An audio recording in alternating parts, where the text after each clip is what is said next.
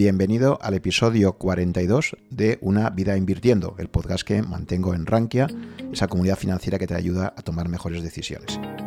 Esta es la, en este episodio tenemos la segunda parte del debate que eh, disfrutamos entre Ricardo Pérez Marco, matemático y trader en Bitcoin, y Enrique Gallego, un inversor eh, que lleva en Rankia muchísimos años y con un blog muy muy seguido. Si ya habéis visto o escuchado la primera parte, os invito a, que continuéis con este apasionante debate. Y si aún no lo habéis hecho, os recomendaría que antes de que os metáis en este episodio 42, escuchéis el anterior, porque os va a dar todo el contexto para poder continuar el debate que mantienen Ricardo y Enrique. Y ya sin más, os, os dejo mm, esperando que disfrutéis de esta segunda parte. Si lo que os interesa es una inversión a corto plazo, no os recomiendo Bitcoin, ni siquiera una pequeña cantidad. Eh, en, el momento actual no os lo recomiendo a corto plazo. Es decir, a corto plazo, esperando que en tres meses, a ver, eh, todo pensamos, pensamos muchos que, debería llegar a 100.000, incluso más arriba, ¿no? Eh, pero pero el, plazo temporal en que esto ocurra no lo sabemos y tampoco es una certidumbre. Es decir, podéis ahora invertir y que, se, y que baje, tenga una corrección del 50% perfectamente. Y que, y que tarden tres años aún en, volver a subir al nivel al que está. Eso puede ocurrir. Entonces, a corto plazo no, le veo mucho sentido. Pero bueno, a lo mejor si sois eh, que os gusta ir al casino, no para jugar al póker, sino a las tragaperras, pues a lo mejor sí que podéis hacer. esto no es un casino. Lo que hay que entender es que no es un casino y si, lo abordáis así, pues a lo mejor incluso es más rentable ir, a, ir, al, ir al casino a jugar a la ruleta, ¿no? Em, más coherente. sí, bueno, de hecho, de hecho a ver, si, si, si, os gusta el riesgo y es un dinero que nos importa perder y tal, bueno, pues, pues a lo mejor sí, podéis hacerlo. A ver, eso, cada cual tiene que hacer lo que, lo que crea conveniente. Yo no lo haría en todo caso. A largo plazo, es una, es, por las razones que he explicado antes, es un proyecto que tiene una apuesta a largo plazo que es importante, que, eh, que, aunque haya subido mucho, si alcanza la capitalización del oro, lo cual es posible, va a subir mucho más. No mañana ni dentro de un año, pero a lo mejor dentro de cuatro o cinco años. ¿no? Entonces, eh, teniendo en cuenta eso, si, si vais a estar dispuestos, dos cosas, a mantener la inversión cuatro o cinco años, y aguantar bajadas del 80%, pues ¿por qué no empezar a invertir? No es el mejor momento. El mejor momento era cuando estaba por debajo de 10.000, cuando estaba por debajo de, del máximo de la burbuja anterior. ¿eh? En fin, a la mitad del máximo de la burbuja anterior, yo creo que es, un nivel seguro. Eh, claro, en ese momento no salen los periódicos, la gente no lo conoce. Va, va, a volver a pasar, va a volver a pasar, se va a hundir. Entonces, si llega a 200.000, pues igual baja a 100.000. Entonces, cuando esté a 100.000 y lleva un tiempo ahí y que la gente no le haga caso, pues ahí es un buen momento para meter, para, esperar al próximo halving y, jugar el juego de las burbujas, que es una estrategia a 4 o 5 años vista. ¿no? Entonces, yo creo que, a, largo plazo incluso eh, meter un poco a esos niveles es correcto. En el sentido de, bueno, pues si uno lo va a mantener, eh, la experiencia demuestra que a 5 años vista nadie ha perdido con Bitcoin. A 5 años vista. Siempre, siempre, cuando miramos el precio un momento y cinco años más tarde, estaba, estaba siempre más bajo. Entonces, bueno, pero eh, eso no quiere decir que no quiere decir que seáis capaces psicológicamente de soportar bajadas de 80%. De 80% no, solo es eso, sino que, eh, eh, sino que ha habido toda una, una revalorización que, y ha habido sobre todo algo que, que yo sigo pensando que es que, que, los que están haciendo determinados comentarios por ahí, pues son los que no entienden y no, y no soy yo el que no entiendo y es la entrada de los institucionales que tienen una lógica muy distinta a los... no, no, pero a, mí, Enrique, Enrique, ese argumento de los institucionales me da igual. Porque, porque lo, que... Eh, a ver, te, te, te, te mueven el precio sí, sí, sí. bueno, me preocupa más, por ejemplo, el desarrollo de futuros y opciones sobre Bitcoin, porque si miramos, el, miramos el, mercado, el mercado del oro, el mercado del oro físico no es el mismo que, el mercado del oro, de los futuros de oro. Y lo que marca el precio del spot son los futuros. Y los futuros, lo que se negocia es papel, no se negocian lingotes ni monedas.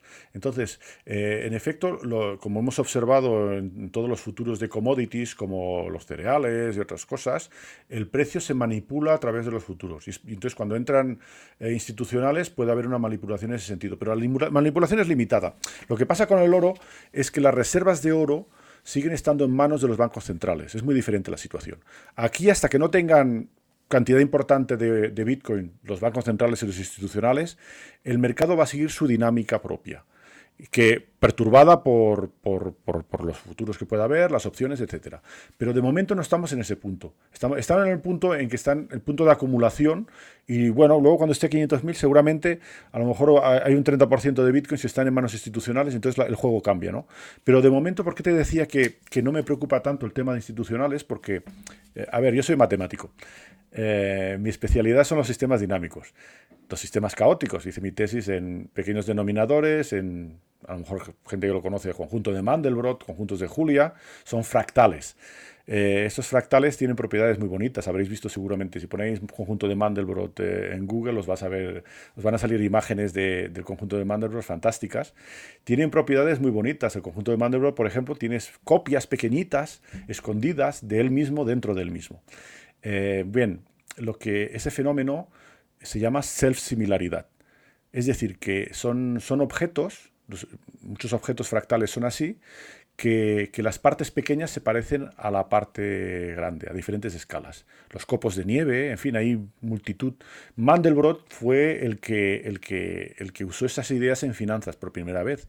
Y fue, fue el, que, el que se dio cuenta que los modelos de matemática financiera clásica, eh, que se basan en la, para los que sepan matemáticas, que se basan en, en suponer que los precios son variables aleatorias que siguen una ley log normal, pues eran incorrectos por el fenómeno de colas largas.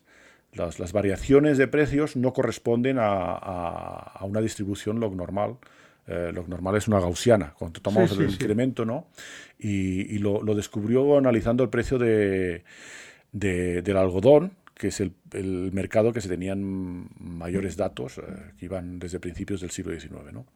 Bien, lo que me refiero es que, es que, es que mm, mi observación simple, estúpida, elemental, al menos para un matemático, es darse cuenta que estas burbujas son similares.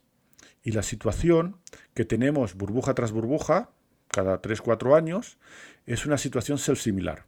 Al principio, en efecto, estábamos cuatro frikis, los, cripto, los cypherpunks, etc. Bueno, eh, luego, en el 2013 ya no estábamos cuatro frikis. Había gente que no, era, no eran criptógrafos, no eran informáticos. Eh, era gente que, que de hecho había conocido el Bitcoin, algunos habían minado sin ser informáticos porque era trivial, te descargabas el programa y comenzabas a minar, pero bueno, pues trabajaban gente que tenía todo tipo de, oficios, no el, típico inversor en Bitcoin cambiaba, ¿no? Eh, de forma importante. Pero es el mismo fenómeno, hay una cierta masa, una adopción de gente que, quiere comprar y hay una iliquidez del mercado porque debido al halving, eh, debido a, a, la gente que ha comprado que guarda, eso, es lo que más les sorprende a los institucionales, es que, es que no soltamos. La gente suelta, pero no tanto como que quisieran. Quiere decir que, que em, de hecho, de hecho hay, hay un, en fin, hay todo, hay todo un folclore asociado a Bitcoin eh, que, se, que se creó mucho en el, en el foro de Bitcoin Talk. Ahí, por ejemplo, es donde se vendió las primeras pizzas por Bitcoin por 10.000 Bitcoins. Como, en fin, sabréis, hay un Pizza Day que celebra eso. Y, luego también hay un post muy divertido que yo lo viví en directo de, de, un chaval que volvió un poco, un poco borracho a casa y precisamente en un momento en que había un crash eh, de estos de, del 60% por lo menos, y entonces escribió un post diciendo que él holdeaba, que él, él guardaba los bitcoins, que le daba igual que bajase, y entonces escribió mal hold, ¿eh? H-O-L-D, lo escribió H-O-D-L, entonces eso se ha vuelto el moto de los bitcoineros, eh, we hold, ¿de acuerdo? Y además, eh, luego también, bueno, pues estamos aquí por la tecnología, aquí lo de hacerse ricos es para, para vosotros que estáis escuchando el podcast. Quiero decir, a ver, no, sí, también, yo creo que también es, es, es, es correcto decir que, a ver, que nadie espere aquí que le toque la lotería. Eh, si, te toca la lotería y das el pelotazo, es muy probable que la próxima vez que lo intentes te arruines. Eh, la cultura del pelotazo que existe en España es, da miedo. Da miedo, pero hay, gente que la ha salido muy bien en el mercado inmobiliario. Compraba una casa antes, pues en construcción, en fin, eh, pagaba la entrada y luego la revendía mucho más cara y con eso compraba dos pisos más y luego cuatro y luego viene la crisis inmobiliaria y se arruina, claro, lo normal. En fin, y si seguís las pautas que os indica Enrique, no os ocurrirá eso, porque, porque no vamos a invertir más de 10% en, en, en, un tipo de activo. ¿no? Bien, específico al Bitcoin. Una cosa que, que es importante, eh, bueno, mm, es, bueno, también lo de deshacer posiciones eh, no es tan fácil porque cada país tiene su fiscalidad y muchas veces el deshacer posiciones representa unas pérdidas, un impacto fiscal importante. Entonces todo eso hay que planificarlo antes. Eh, y no solamente en Bitcoin, sino en otras inversiones. ¿no? Pero en Bitcoin es, mucho más, puesto que muchas veces las plusvalías se aproximan al 100%. Quiere decir que uno ha invertido muy poco y les ha multiplicado por 20, pues nada, pues eh, tiene unas plusvalías del 95%. Entonces casi todo lo que vende es, es, es, plusvalía. ¿no? Y hay una cosa importante que puede ayudar a la gente que... Mm, que no sea un profesional del trading. ¿no? Eh, imaginar que compráis ahora y bueno, como he dicho, no es el mejor momento, sería mejor esperar que, esto explotase y luego comprar cuando esté más barato. Eh, no sé si más barato que ahora, pero más barato que el pico de la burbuja.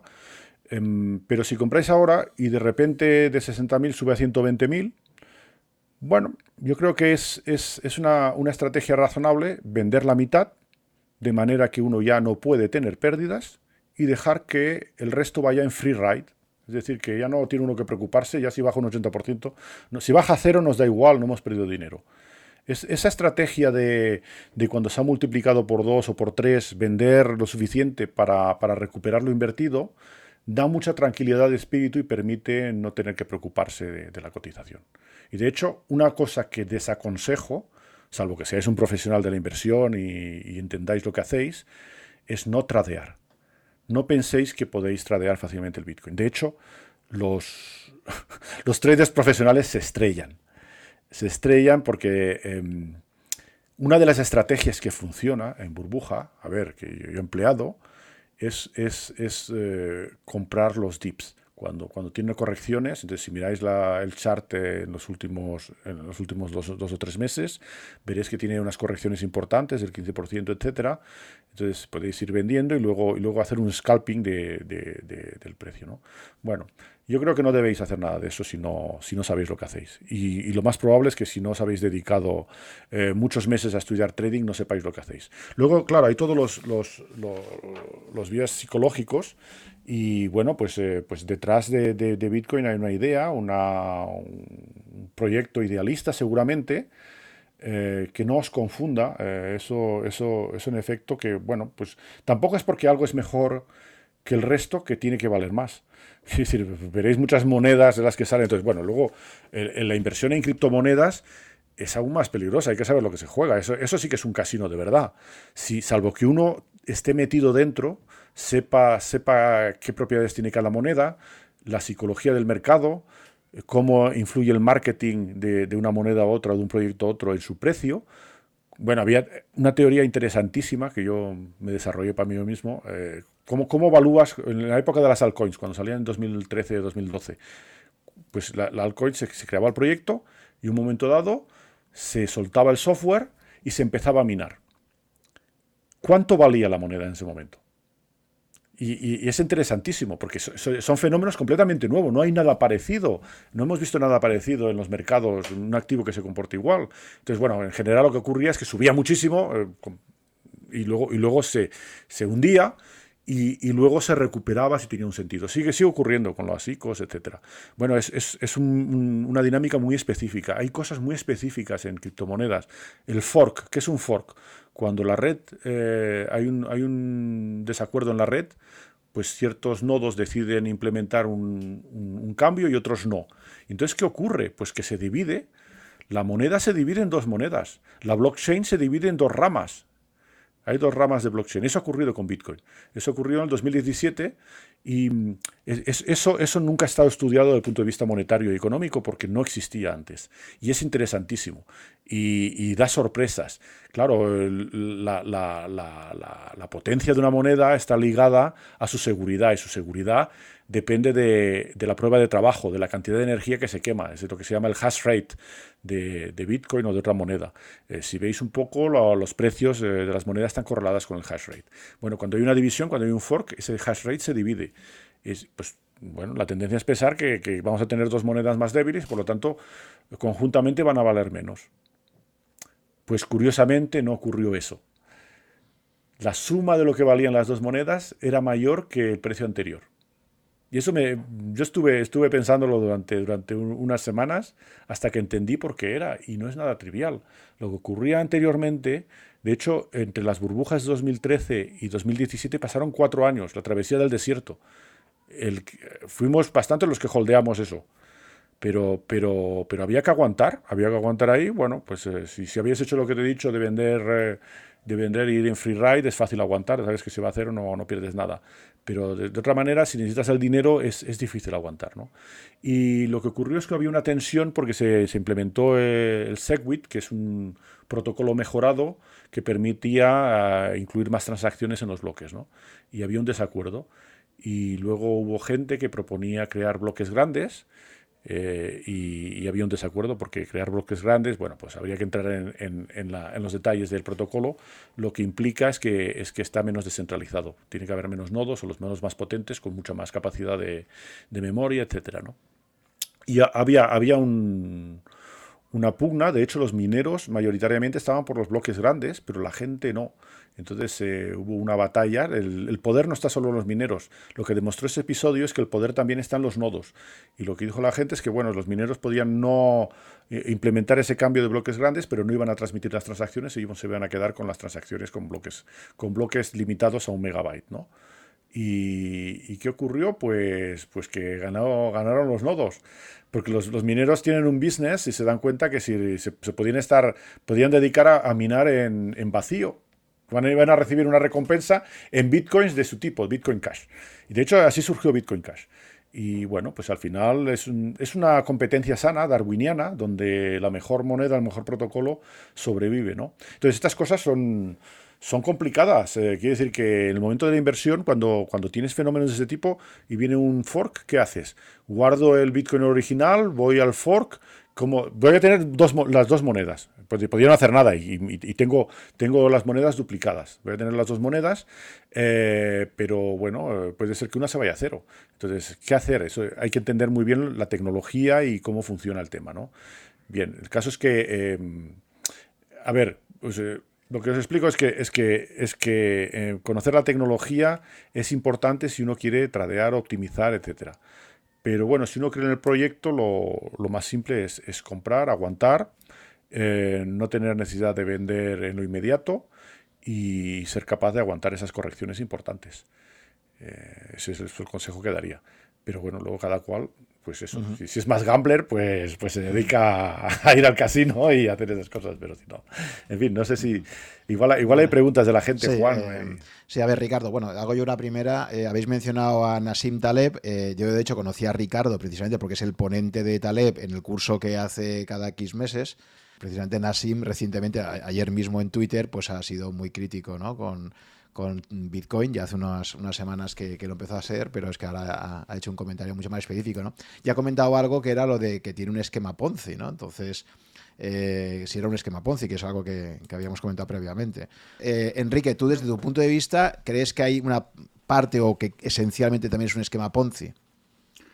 Eh, yo creo que, no, es un esquema Ponzi. El, Bitcoin como se concibió no es, no es un no, no, era en absoluto ni era la intención de sus creadores de, que, de que fuera de que lo que se llama esquema Ponzi es eh, es, algo que, en, eh, que, tú, que tú vas... Es que claro, no, es que el esquema Ponzi como tal no, no, lo, no lo es en ningún caso, porque un esquema Ponzi es, es afinsa, por entendernos. Es decir, tú pagas a los nuevos, les pagas una rentabilidad, o sea, no es el precio, sino que tú les pagas una rentabilidad por el dinero que ponen y, pagas esa rentabilidad con el dinero que estás captando, con el nuevo dinero que estás captando.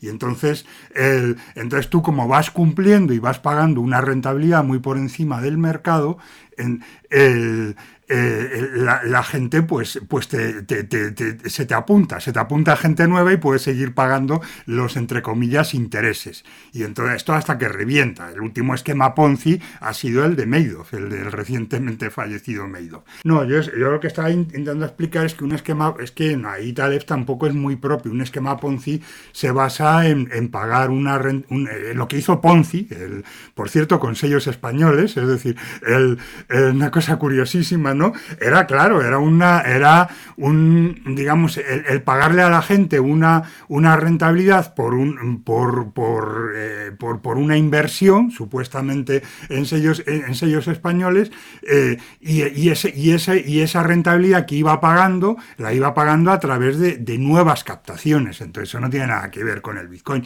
Lo que sí tiene que ver con el Bitcoin es una dinámica de burbuja, es decir, una dinámica piramidal, es decir, una, en, una, en, una, en una burbuja hay como tres, es, una, es como una pirámide invertida si vemos el número de miembros que participan. En la base están los, que estaban al principio, que son muy poquitos, entre medias los que se apuntan a tiempo, que, que forman el escalón intermedio, que, que, pueden salir bien o mal, pero que normalmente si son listos sale, salen bien, y arriba está la, la, la, gran masa que se apunta al final. Y entonces esa masa desestabiliza la pirámide, claro, es, cada vez más inestable eso, hasta que se cae. Eso es lo mismo que ocurre para ciertas acciones, ¿no? Claro, claro, claro, es exactamente igual. a ver, es exactamente igual.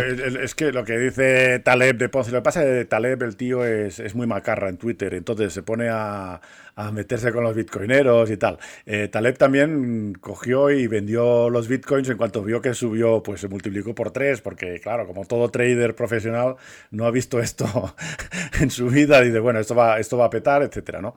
Pero, pero bueno, pues por supuesto, eh, lo que dice Enrique eh, es así, es decir, que el, principio básico de un esquema Ponzi, que es una, una un, digamos, un protocolo deshonesto, es prometer algo a la gente sin saber cómo se consigue. Entonces se dicen que sí, que obtienen grandes rentabilidades, pero no, nunca van a explicar por qué. Bueno, pues si, si Bitcoin es un Ponzi, sería el primer Ponzi en que sabemos exactamente cómo funciona todo.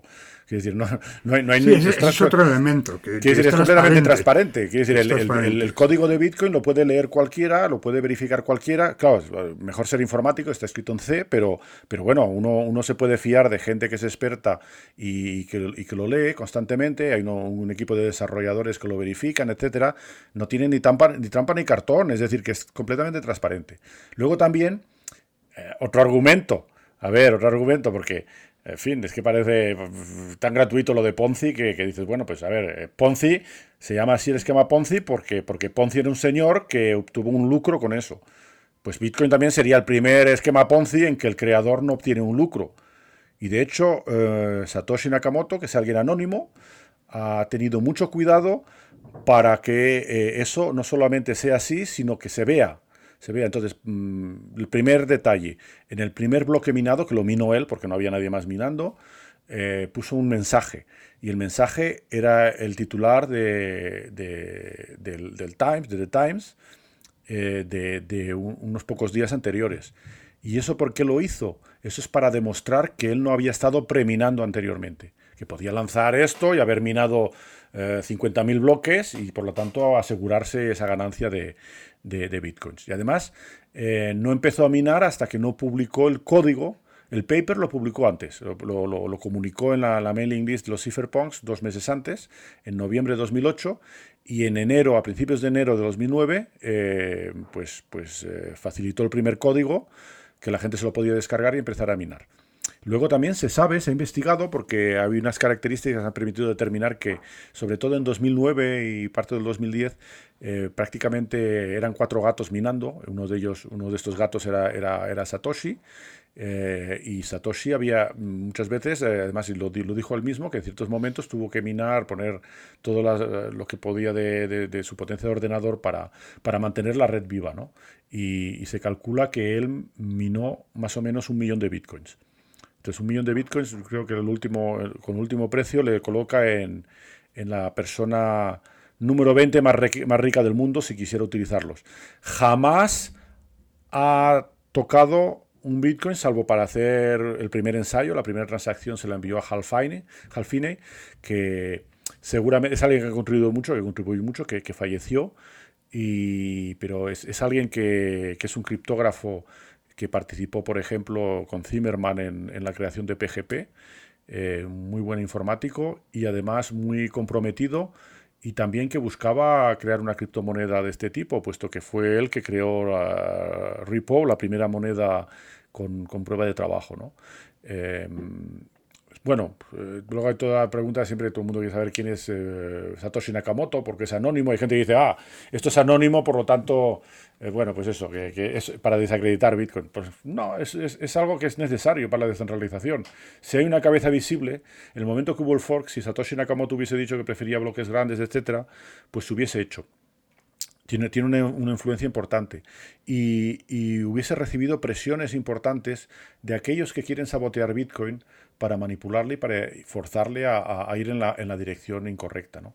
Eh, tiene todo el sentido del mundo de que sea anónimo y además tuvo muchísimo cuidado, creó un foro de forma anónima y bueno, pues hay diferentes conjeturas o quién, quién puede ser, que son irrelevantes. Eh, bueno, yo creo, más bien, yo sé que no era un matemático, porque la parte matemática del Bitcoin Paper eh, no está escrita por un matemático, eh, puede estar escrita por un ingeniero o, un informático pero un matemático hubiese redactado de forma diferente. Pero lo que creo también es que es un grupo de, personas que, que, crearon el protocolo, etcétera. Cada uno con sus diferentes competencias de, codificación, de monetaria, etcétera. Pero bueno, que eh, lo de Ponzi es, es, es, es, un argumento barato. Entonces, bueno, eh, pues, pues, eh, pues Nassim es un troll. Yo les lo voy a decir que es un troll ahí en Twitter, porque en fin, es que, es que, es que está troleando todo, todo el mundo y tal, y luego, pero bueno, a mí que trolee correctamente, coño. No, ya, sí. No, eh, sí, no, bueno, no sé si vas a tener... No, no, no, no, sí, sí. No, pero que, que, que, a ver, si lo que se entiende Ponzi es por una burbuja donde, la, donde hay una manía y la gente, pues todas las burbujas son manías. Quiero decir, hay, hay libros muy buenos sobre ello, ¿no? Quiero decir, The, Madness of Crowds. El, el, lo, que, lo, que sucede, lo que sucede es que hay un componente, un componente común entre las burbujas y los esquemas Ponzi, que es el componente de manipulación, de redistribución negativa de riqueza. Eh, por, por a, través de jugar con los sesgos cognitivos de la gente para, para sacarle el dinero. Y hay, y hay digamos, eh, cosas que son ilegales, mm, Madoff, y hay formas legales, la, el punto com, o sea, todo lo que hubo en torno inmobiliaria, por ejemplo. Claro, la burbuja inmobiliaria. Algo, que, conoce bien la gente en España, por ejemplo. Claro, es, decir, eh, hay, hay, formas perfectamente legales de, de sacarle el dinero. Entonces, yo creo que el Bitcoin ahora puede ser un, eh, puede en el, en el, con la dinámica que, actual que tiene, con la dinámica actual que tiene, eh, con independencia de, todo lo que has explicado, que, está perfectamente claro y que admite pocas dudas, sí tiene ese riesgo, es decir, tiene el riesgo de un de un de un Hood Robin, es decir, de un Robin Hood al revés, que son los institucionales, que están, que es un proceso viejísimo y que, y que vale para todo tipo de activos, porque es que claro, a mí una, una y otra vez, pues tú me, lo has dicho más, más de una vez,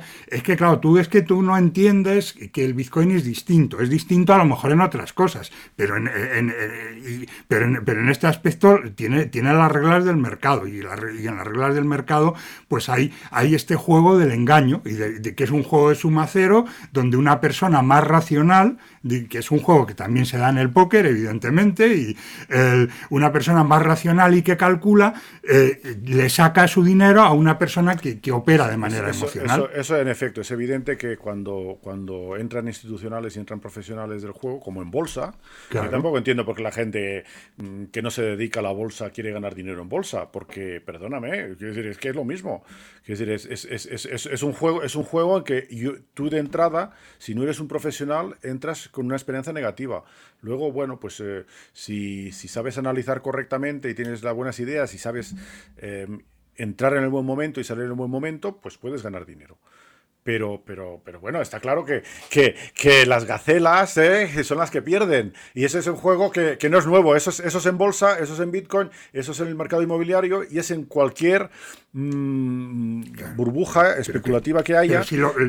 Pero si, estamos de acuerdo, pero que es transmitir esa idea de que efectivamente eh, eh, es, lo mismo. Es decir, que, una, que, no, que no mezclemos toda una serie de narrativas en torno al Bitcoin y y de realidades en torno al Bitcoin con la dinámica actual del, mercado del Bitcoin y de los riesgos que esa dinámica. Sí, pero, fíjate que en las, en las pautas que he dado eh, es precisamente para evitar ser explotados por, por, los, por los institucionales, por los profesionales de, juego de mercado. Cuando, a ver, si tú, si tú estás dispuesto a perder lo que metes y estás dispuesto a aguantar 5 o 6 años, ahí no te van a explotar con esta burbuja ¿Me entiendes? Quiere decir, el, juego es que, tú vas a, vas a, comprar, a lo mejor la gente se decide a comprar a 100.000, va a subir a 200.000, por supuesto no va a vender la mitad, como he dicho, porque, porque ¿por qué va a vender la mitad si va a seguir subiendo hasta 500.000, verdad? Es lo que psicológicamente es, también eh, hay, que, hay, que, hay que tener una cierta disciplina para vender la mitad o para, para, para ir en free ride. Y, van a dejar que suba hasta 200.000, pero claro, entonces se va a hundir a 40.000 y entonces lo que van a hacer es, claro, esto ya se va a cero y van a vender. Entonces, entonces ¿cuándo gana el institucional? Pero si, si cuando gasta 40.000 uno ha entendido que tiene que estar ahí 5 años y espera a que, a que dentro de 5 años pues esté a 300.000, pues no le van a poder explotar en ese juego. Entonces, la, la, clave yo creo para el inversor no profesional es salirse del juego en que es vulnerable a los profesionales. Y esto yo creo que eso vale para Bitcoin, pero vale también para bolsa. Y seguramente con las estrategias que tú empleas también eh, se basan un poco en eso. Cuando, pues cuando dices que tienes red eléctrica desde hace muchos años, pues, has, pues te ha dado igual si en un momento ha habido una manipulación. Lo que has, apostado es por el largo plazo y, bueno, muy, de forma muy inteligente, porque, eh, por ejemplo, uno de los, de los sectores de en fin, mm, en, España que están más protegidos políticamente es el sector eléctrico, porque hay intereses de, Entonces también hay que guiarse un poco de, a ver, los que hacen la regulación, que les interesa y, a quién escuchan, ¿no? Sí, pero vamos, eh, esto es, digamos, la, inversión lotería, donde, donde, donde, donde, entrelazar mi Bitcoin, por entendernos, pero, pero bueno, esto eh, quizás eh, es, un poco, es un poquitín largo de, contar la, historia de red eléctrica, pero sí hay... sí hay el, resumen es lo que te he dicho, ¿no? Sí, no, el resumen es otro. Es que, es que hay una diferencia que tú, que no, que, que, que tú creo que se te hace difícil entender por mentalidad de trader. Es que es lo mismo que, lo mismo que le pasa a Talefa, además, que es, el, que es la diferencia entre activos productivos y activos improductivos. Es decir, no, pero yo, soy matemático, no soy trader. Sí, pero eso, eso lo entiendo que, que, lo, de, lo de ser rentista y recibir los dividendos, eso, eso es, muy interesante y a largo plazo. Pero bueno, también es otro tipo de, de, estrategia de inversión, a la Graham, eh, a la Buffett, etcétera, ¿no? Eh, es decir, la cuestión es que tú a ver, ¿cuál es la diferencia entre la bolsa y el Bitcoin? El, Bitcoin no, digamos, tiene unos costes, los fees de los mineros, y, si tú no encuentras una aplicación que se pueda monetizar... Iba, a ser malo, ¿eh? Iba a decir que la diferencia es que, es que la bolsa no se multiplica por 10.000, pero bueno, no voy a ser malo, no lo digo. a ver, que, realmente, realmente no es... Ah, en la bolsa... En la bolsa hay cantidad de acciones que se han multiplicado por, no sé si por 10.000 o pero por cantidades bastante importantes. Las acciones individuales. El problema es que todo es, que todo es, que todo es lotería. pero todo eso es lotería. Pero cuando tú coges el conjunto, el conjunto de acciones, de todo, todas las acciones del mundo, eso tiene una esperanza matemática positiva. Ya, ya, porque el dólar tiene una esperanza negativa. No, no, no, a ver, A ver, precisamente, no, no, no, ya conozco perfectamente las estadísticas que se hacen desde hace 100 años sobre el Dow Jones. No, no, no, no, no, no, eh, pero, precisamente que, no, no es el dólar, joder. no, no, no, no, no. A ver, a ver. Eh, en, parte es el dólar. Pero, pero además del dólar, lo que hay. No, no, pero a ver, está claro. si, a ver, tú haces si tú haces una estadística, claro, es que, pero perdóname porque estoy de acuerdo, estoy de acuerdo con la estadística que realmente las empresas tienen un, tejido productivo que, que, da una rentabilidad. Eso, eso, eh, eso está claro desde, desde la industria del ferrocarril en el siglo XIX hasta la industria moderna del punto com, etcétera. Pues, pues eso da una productividad y da un beneficio y da una rentabilidad y da unos dividendos que porque crea riqueza. Eso está de acuerdo. Pero pero no corresponde a las estadísticas que se hacen.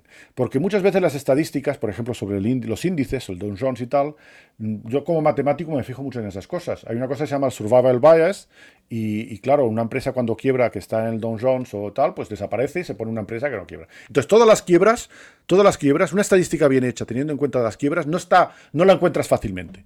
Entonces, hay toda una, hay todo, hay una, retórica, y todo un marketing eh, sobre la bolsa que está basado en, esa curva de, crecimiento de los índices desde, desde hace 100 años, que es una estadística falsa. La estadística real no es tan impresionante. Entonces, y, quiere decir que luego, luego lo, de, lo de dar una rentabilidad o no, pues depende un poco, porque eh, al final la gente muchas veces no quiere la rentabilidad, lo que quiere es no perder poder adquisitivo, no perder valor. Entonces ahí estamos, que, eh, si uno basa toda su, economía en, tenerlo en dólares o en euros, en fiat, pues seguramente no sea, no sea lo, más apropiado cuando, cuando es, esa base de medir la riqueza eh, se devalúa. Eh, allí, ahí yo creo que también es importante, por simple diversificación, tener algo fuera de, del fiat, ¿no? Un poco medir también en bitcoins cómo va tu cartera. Y yo invito a todo el mundo a que, mide, que mire cómo va su cartera en bitcoins. Es otro, o en oro, pues, es una cosa más estándar en oro, que es menos volátil. Entonces, eh, hace poco en el curso de Taleb, precisamente, había, había uno de los ponentes que, hizo, presentó ese tipo de gráficas de, crecimiento de la bolsa y de estudios de, de, cómo afectaban las grandes variaciones, pero medidos en dólares. Y digo, bueno, pues mídelo en oro. Mídelo en oro eh, claro, cuando había un patrón oro no, no hay diferencia, porque, porque la onza de oro estaba a 20 dólares y ahí, ahí estaba, ¿no? Pero, pero luego en, oro, el oro lo que, lo, que, lo que ha ocurrido es que desde Nixon, desde el año 70, eh, pues, pues subió de precio muchísimo. En el año 81 hubo una burbuja eh, por diversas razones y, luego se quedó ahí. Pues el oro también es un activo que a, a, cabo de 30 años puede quedarse igual de precio. Pero también tiene una ventaja, es que, es que permite de preservar el valor adquisitivo y es, es, un, es, algo que es... Yo, yo, lo veo, los metales y, Bitcoin los veo como complementarios. Cada uno tiene tienen propiedades un poco diferentes, pero, pero también son van en el mismo sentido, ¿no? De, disociarse del, del, fiat. Y cuando digo oro no digo comprar ETFs, eh, e etcétera es comprar oro físico. Quiere decir que, al fin, lo que, como, como, la gente que compra bitcoins en Revolut, por ejemplo, por mencionar, hay, hay, que verificar si uno está realmente comprando bitcoins o está comprando un número. Porque comprar bitcoins significa que uno, uno puede retirar los bitcoins y llevarlos a su billetera. Si no se puede hacer eso, no estás comprando bitcoins. Entonces, bueno, es un poco extremo pensar así, pero, pero, pero es la realidad. En, realidad tampoco los futuros de oro no son oro. El delivery de oro y los futuros que va a haber de Bitcoin, eh, vamos a ver cómo funcionan. Porque, porque el delivery de oro es, bastante complicado. Tiene que ir uno con, un camión ahí a recoger los lingotes al COMEX. No, es, no te los envían a casa, vaya.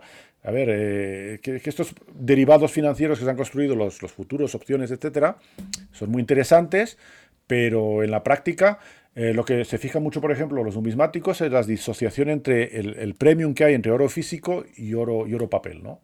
Y en ciertos momentos, en momentos de la crisis de 2008, el premium llegó a 10%.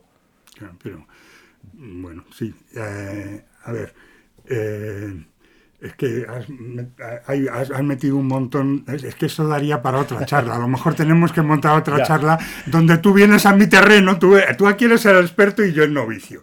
Y ahora tú, y entonces, yo, eh, entonces yo me he defendido dignamente, pero obviamente tú sabes mucho más que yo del, del Bitcoin. Entonces tú ahora eh, te, has metido en un tema que conozco yo mucho mejor y, has dicho cosas de novicio eh, y, bueno, pues sería muy, muy, muy, muy divertido, pero yo no sé si a cabo de tres horas que llevamos, eh, sí, sí. No, pero porque, porque, tú, porque tú como Nassim Taleb sois traders y no, y no entendéis esto que antes, que antes digo, que antes he dicho y que, que, vuelvo a repetir que es una cosa de sentido común, que es la diferencia entre activo productivo y activo no productivo. ¿Por qué eh, por qué las empresas, eh, por qué la bolsa tiene una esperanza matemática positiva partiendo de la premisa de que sigue existiendo una, una, economía de mercado tal y como la conocemos, por supuesto, y unas empresas que, que, que, que, porque cuando desaparece la economía de mercado, como pasó en Rusia en 1917, pues la bolsa se cerró y no se volvió a abrir hasta el 91. Pero mientras la bolsa está abierta, la bolsa tiene una esperanza matemática positiva porque esa esperanza viene de eh, que eh, debajo hay unas empresas que hacen cosas, las venden y la gente paga por esas cosas y al final de, esa, de eso que paga la gente una parte se queda en la empresa, es beneficio.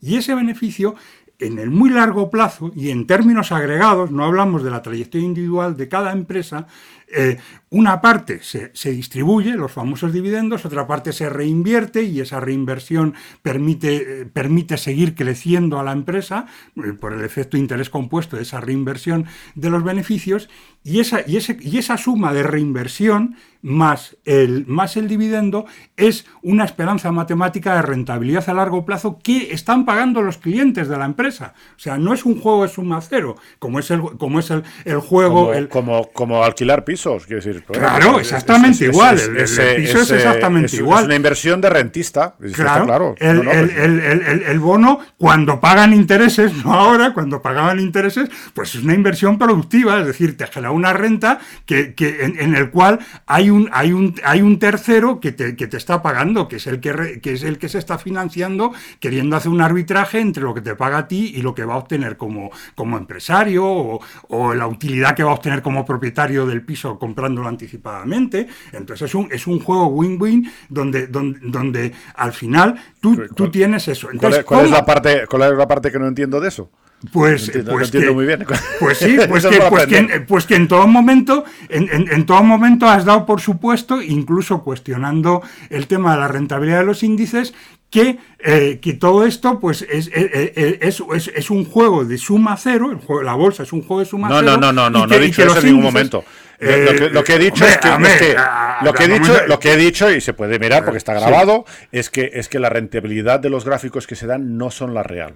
Eh, ¿De acuerdo? Sí, no, digo que no sea rentable, he dicho al contrario, que las empresas productivas son rentables y es normal que den dividendos y den beneficio.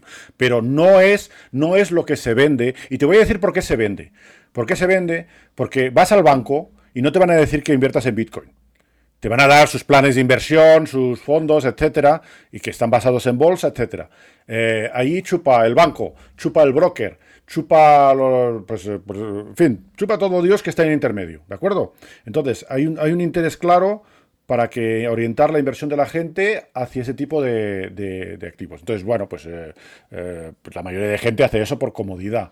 Pero también hay que ser un poco, ver un poco más arriba de esto y darse cuenta que, bueno, pues yo, por ejemplo, no me apetece invertir en un, en un instrumento que estoy dando, eh, dando dinero a parásitos hablando claramente, porque yo puedo, por ejemplo, invertir en, quiero decir que, que en criptomonedas, pues sí, tienes exchanges, tienes etcétera, pero no, no te están, no tienes un broker, no tienes, ahora mismo se van a poder empezar a, se empiezan a negociar acciones o tokens que corresponden a acciones en exchanges. Entonces, Pronto lo van a ilegalizar, pero ¿por qué? Porque los brokers se van a quedar con a dos velas. Quiero decir, en el momento en que la gente sea capaz de, comprar y vender Tesla eh, desde sus wallets, teniendo el token correspondiente en sus wallets, intercambiándolos, pues va a ser muy diferente. Entonces, hay una serie de juegos que, bueno, pues uno puede ser, bueno, y, esto, eso tiene un impacto importante en la rentabilidad. Quiero decir que, que uno cuando, bueno, yo lo, yo lo, vi muy claramente cuando vivía en Estados Unidos, eh, los brokers eran mucho más competitivos que lo que me he encontrado en Europa. Y bueno, una vez te estás acostumbrada a la forma en que se tradea en Estados Unidos, no te apetece dar de comer aquí a todo el mundo con comisiones de custodia y cosas inventadas. Eh, quiero decir que el tipo de inversión que, que, mm, que buscas es también limar todo, eh, todas las ineficiencias y todo lo que te va a restar rentabilidad. Entonces, eh, hay, hay, mucho mundo. Quiero decir que Sí, podríamos ahí estar. A ver, no, yo también matizaría de lo que has dicho de los índices, has hablado del sesgo de supervivencia, creo que precisamente lo bueno que tienen los índices es que eliminan el sesgo de supervivencia. Es decir, se quedan. No, no, lo incorporan, lo incorporan. No, no, porque, no, no, no, porque en el momento en que una empresa empieza a ir mal, lo sacan fuera. Entonces tú, cuando tienes el S&P claro, 500... Claro, y por, y por eso, sí, sí. pero si, yo mantengo, si yo mantengo el índice con todas las empresas del Dow Jones, que estaba a principio del siglo, mira, que decir, con todas las que han quebrado, incluso, incluso te voy a decir más, incorpora todas las que se han ido incorporando al índice, pero, pero, pero las, que las que han quebrado las pones a cero. Y, no te da la misma rentabilidad. Claro, por supuesto. Entonces, no hablamos, no hablamos de que el universo de acciones desde el siglo XX haya sido rentable, no hablamos de que un índice eh, inteligentemente elegido a largo plazo, precisamente porque elimina de forma darwiniana a todo lo que no funciona, te quedas con lo bueno. Es como si ahora, precisamente hay un proyecto. pero pero, eh, pero la, rentabilidad, la rentabilidad la tienes que medir de otra manera que simplemente mirar lo que vale el índice en cierta fecha en otra. Quiero decir, lo que te estoy diciendo es la, la falacia estadística que se hace, es ir mirando el valor del índice y plotearlo y, mirar la curva y decir que esa es la rentabilidad de la bolsa. No, lo es la rentabilidad de, la bolsa. No, no, está claro, está claro. Claro, claro, pero, eso, sabes perfectamente qué es lo que se vende en, como marketing para que la gente invierta. Y bueno, pues claro, hay, hay, operaciones que han salido muy bien. La gente que compró inmobiliario en, en la época pre-préstamos, pre-hipotecas, etcétera, eh, bueno, cuando la gente se endeudaba para... ya, pero por eso la estrategia inteligente son los índices, porque el índice, al seleccionar eh, de una forma darwiniana, es, lo interesante, ¿no? sería, el equivalente... Sería el equivalente, Ricardo, de, por ejemplo, tú sabes, el proyecto que tú conoces bien de Cryptoverse, por ejemplo, de, eh, pues imagínate que ahora hay un fondo de inversión en criptos que dice, yo quiero elegirme desde el 2011 hasta ahora, quiero elegirme las top 3 o top 5 criptomonedas en ese momento. Tú, tienes un, índice, como el que está haciendo ahora, por ejemplo, CryptoVerse, o pueden hacer otros, que sea el equivalente de un SP500 o de un IBEX 35, y dices, pues me voy a coger las 5 criptos, además ponderadas por capitalización bursátil, y ya está. Y si Bitcoin resulta que dentro de 5 años ha desaparecido y aparece, me lo invento, un monero o lo que sea, que, que de repente es la predominante, pues, pues efectivamente tú te estás comprando ese índice y eso será una forma muy inteligente también de estar invertido en criptomonedas. No, no, de, hecho, lo, de invertir en índices a largo plazo, hay, el libro ese, no sé si hemos comentado, hay un libro de, gestores de fondos americanos donde demuestran que eh, es preferible invertir en un índice directamente que invertir en un fondo gestionado. Porque primero hay, hay, hay, hay, hay un, pues eso, hay unos porcentajes, unas comisiones de entrada, hay uno, unas comisiones de, de, de la gestión, eh, no hay transparencia siempre, porque te dicen que venden un día y que compran otro y, tampoco te dicen la hora. En fin, quiero decir que, a ver, no, no, las cosas no son. Cuando lo que te vende el banco, quiero decir, yo, eso, eso sí que puedo dar un, consejo a todo el mundo con tranquilidad: es preguntar a vuestro banco qué os aconseja y sobre todo no hagáis eso. Y hacer lo contrario, ¿no? Bueno, no sé si hacer lo contrario, pero sobre todo no hacer eso. Bien. Preguntarle si, hay que, si hay que invertir en Bitcoin, a ver qué os dicen volviendo, volviendo a Bitcoin y ya para rematar el, debate, sí que sería conveniente coger algunas preguntas que ha habido del debate. Entonces, aquí, por ejemplo, había una persona que insistía mucho preguntando Ripple. Y decía, ¿Ripple sí o no? A ver, ¿qué opinas tú de Ripple, por ejemplo, Ricardo? Ripple es una basura. A ver, la, idea, la idea inicial de Ripple es buena, es un, un sistema de, compensación de los pagos, pero es una moneda que no está descentralizada, es una moneda que, eh, de hecho, hay 20.000 bloques perdidos desde el inicio. Es una moneda que se preminó toda completamente. En fin, el que mete en Ripple es que no ha entendido nada. no es descentralizado, quiere decir que, bueno, eh, realmente si quieres invertir en otra moneda, pues, pues no sé, hay Ethereum que tiene unas características, eh, que, que, se supone que es descentralizado, no totalmente, porque hay una fundación muy fuerte que, impone un poco el sentido en que van las cosas. Littlecoin está descentralizado, Monero está descentralizado, en fin, hay, hay una serie de, monedas que están descentralizadas claramente y Ripple es un movimiento de marketing que además eh, lo he vivido de, primera mano, que decir, lo hemos visto cómo pagaban a gente en Twitter para promover Ripple y, y los pumpeos que ha habido de Ripple, porque pueden pumpear eh, fácilmente. Quiere decir que está todo preminado. Bueno, pues si quieren dar dinero a los creadores de Ripple, muy bien. vendiendo que va a ser la moneda es bancaria. Un scam, es un scam y hay que huir de ahí, ¿no? Sí, sí, a ver, yo, lo pongo a nivel de scam, no, no, hay, problema. Eso, eso, bueno, quiero decir, eso. Pero bueno, que, que puntualmente, pues, pues puede ser lo mismo, ¿eh? Uno mete y, se dobla el precio y, lo vende y ha ganado. Pero bueno, eh, a largo plazo va a ir a cero. De hecho, de hecho ya va bajando.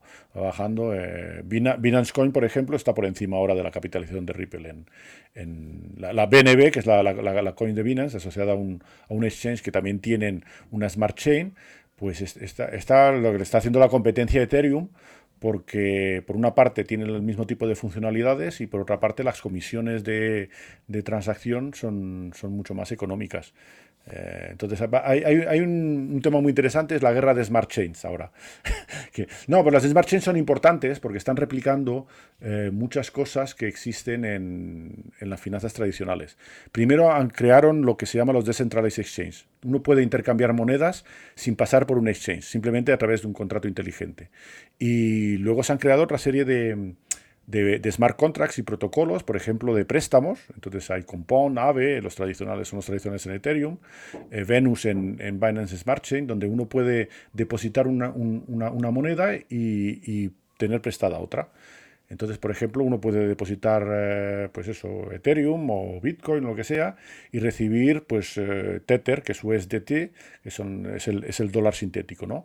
Hay otros dólares sintéticos, son, se llaman las stablecoins, son monedas estables y esos se han utilizado para tradear en los exchanges eh, sin tener que pasar por el fiat, sin tener que pasar por dólares o euros.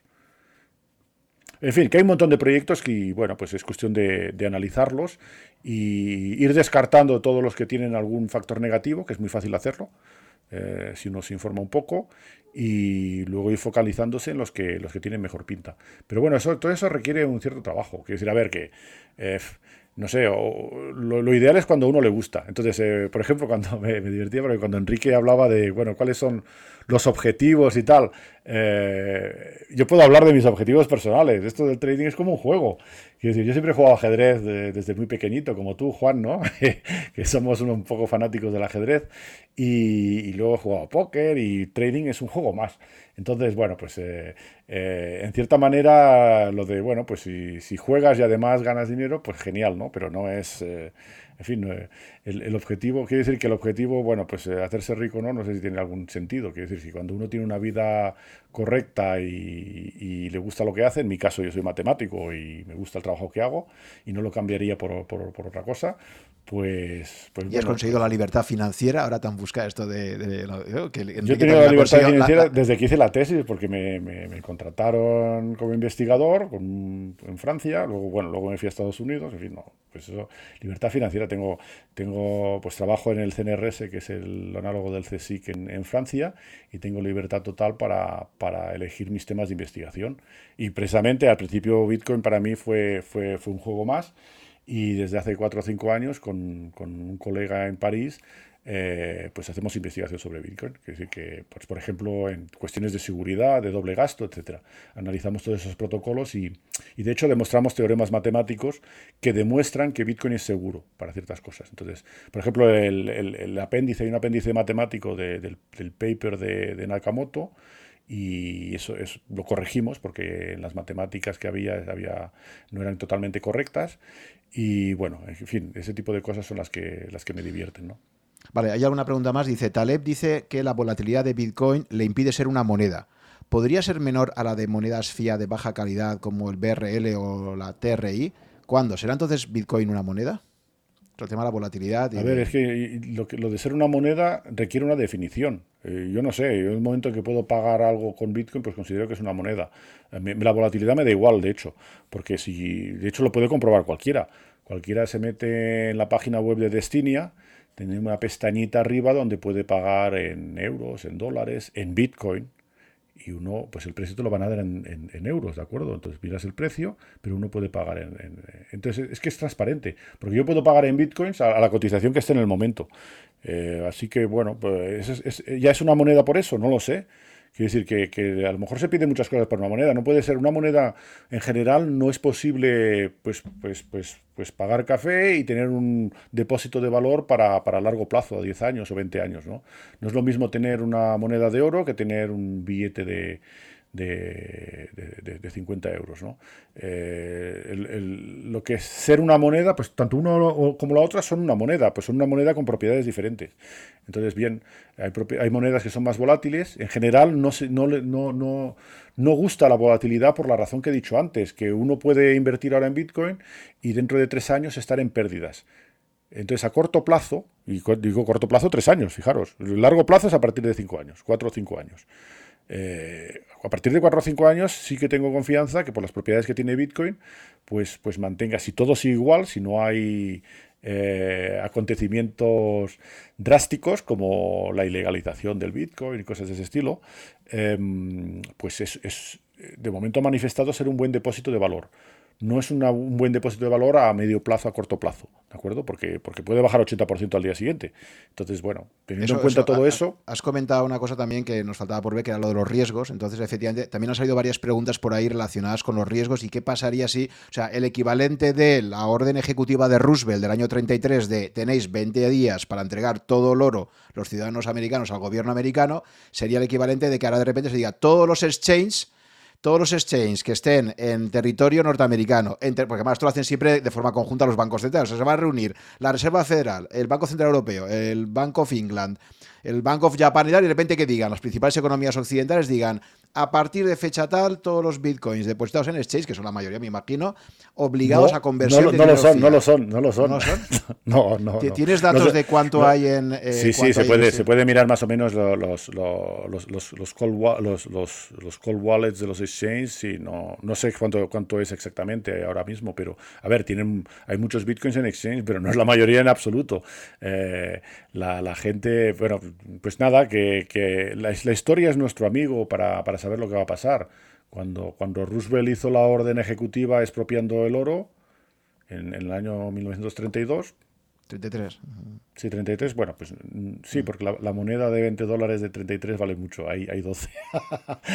bueno, el caso es que es que es que no la gente no lo entregó porque la gente tenía su oro donde lo tenía escondido y se vino a venderlo a algunos, algunos no lo entregaron. Los que fueron atrevidos porque se jugaban no, no, algunos, años la, de, la, gran mayoría, 10 años de cárcel o la, gran mayoría de los, que, los que lo entregaron fueron, fueron los que les confiscaron las cajas fuertes de los bancos donde los tenían. Pero no, no, no, la gran mayoría no los entregaron y la, y la, demostración de eso es que la mayoría de, de monedas de 20 dólares están, hay muchas que están muy bien conservadas y, se encuentran en Europa. Quiere decir que la gente se vinieron a venderlo a Europa y bueno, pues nada, pues que intenten con el Bitcoin. El Bitcoin está diseñado para eso, para que no pueda ser prohibido. Entonces sí, lo podrán, podrán prohibir los exchanges de Bitcoin. En fin, eh, yo no creo que vayan a hacer eso, porque eso demuestra, eso sería imponer que la gente no puede tener otro dinero que se supone que vivimos en países libres entonces, bueno, eh, se supone que vivimos en países libres, ni siquiera China se ha atrevido a hacer eso. Al contrario, cuando decían, eh, sí, eso también salió un momento, noticias de que China prohibía las criptomonedas y tal. Todo cuento chino y nunca mejor dicho, porque en, realidad no era así. Quiero decir, la, gente en China... Y, hablando de China, ¿qué opinas? Que la ha mencionado varias veces Enrique Gallego y tú no lo has querido, no has querido entrar ahí. ¿Qué opinas tú del, del proyecto del cripto yuan, Ricardo? Bueno, pues nada, me parece muy bien. De hecho, me parece genial que, se implemente en versiones. Entonces, habrá, habría que ver exactamente cómo es. Si la masa monetaria va a estar determinada o si van a poder imprimir criptoyuanes cuando quieran. Y si también va a estar, eh, quiere decir que la gente puede poseerlos en, un wallet propio y no, y no solamente poseerlos en el banco o en el banco central. Quiere decir, la característica de una criptomoneda es que es como el cash, como que uno puede tenerlo en el bolsillo y llevarlo donde quiere. Entonces, eh, me parece un movimiento muy inteligente de China, de hecho, si hace eso, porque, porque eso, únicamente eso, ya lo haría preferible. Lo que pasa es que, dudo un poco que, lo, haga de manera que pueda ser eh, eh, transportable y poseído de forma privada, porque eh, en, China hay un control de los capitales que salen. Entonces no quiero, no creo que, quieran dar una puerta abierta a que, a que, a que salga el yuan. en fin, que salga realmente riqueza de China y se vaya, se vaya a otros sitios. Lo tienen controlado. Sí, sí pero es que, es que quizás quieran eso, mm, quieran, quieren otra cosa, quieren dos cosas. Una, tener totalmente controlado eh, los, flujos, los flujos de dinero, es decir, mm, reducir al mínimo o matar el efectivo.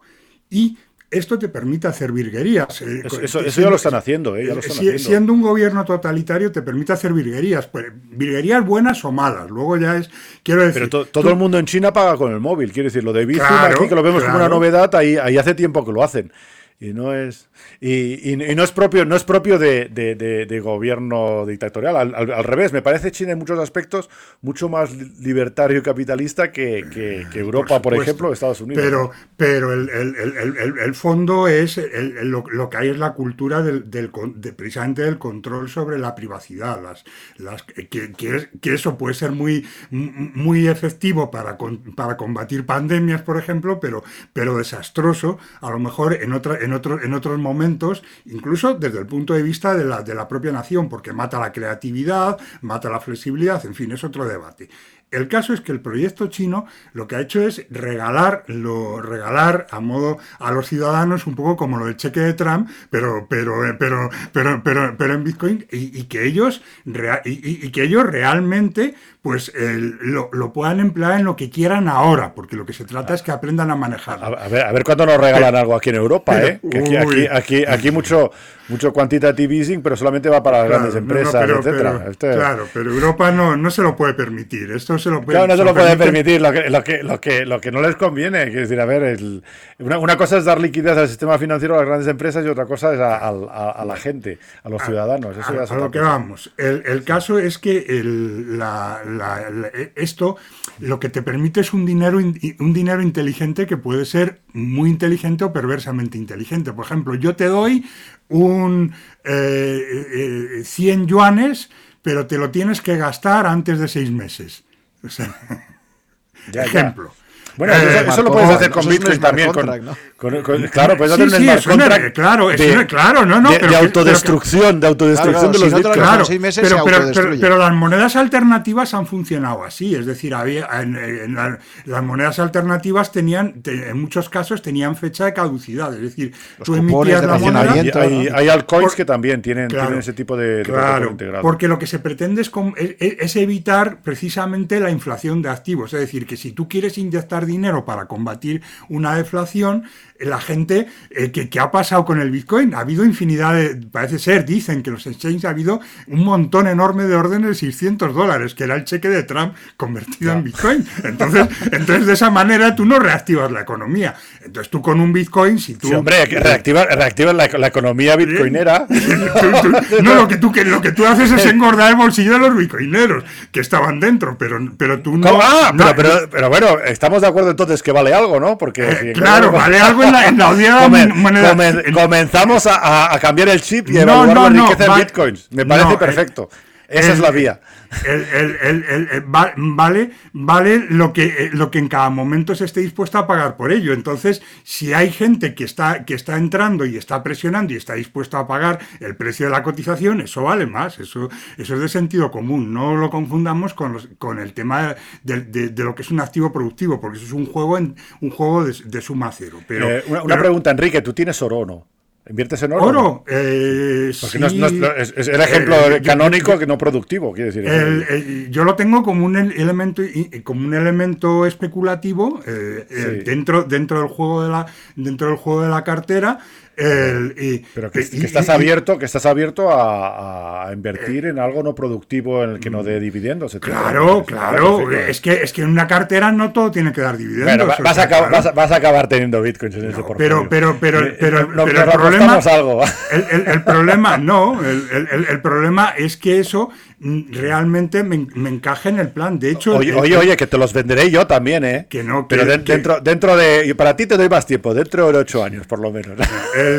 el, el eh, a ver, el, oro realmente ha cumplido su, función y si no lo vendido es, entre otras cosas, por preparar esta, la última posición que me quedaba, por preparar esta, eh, eh, esta, esta conferencia, pero vamos, cae, cae este mes.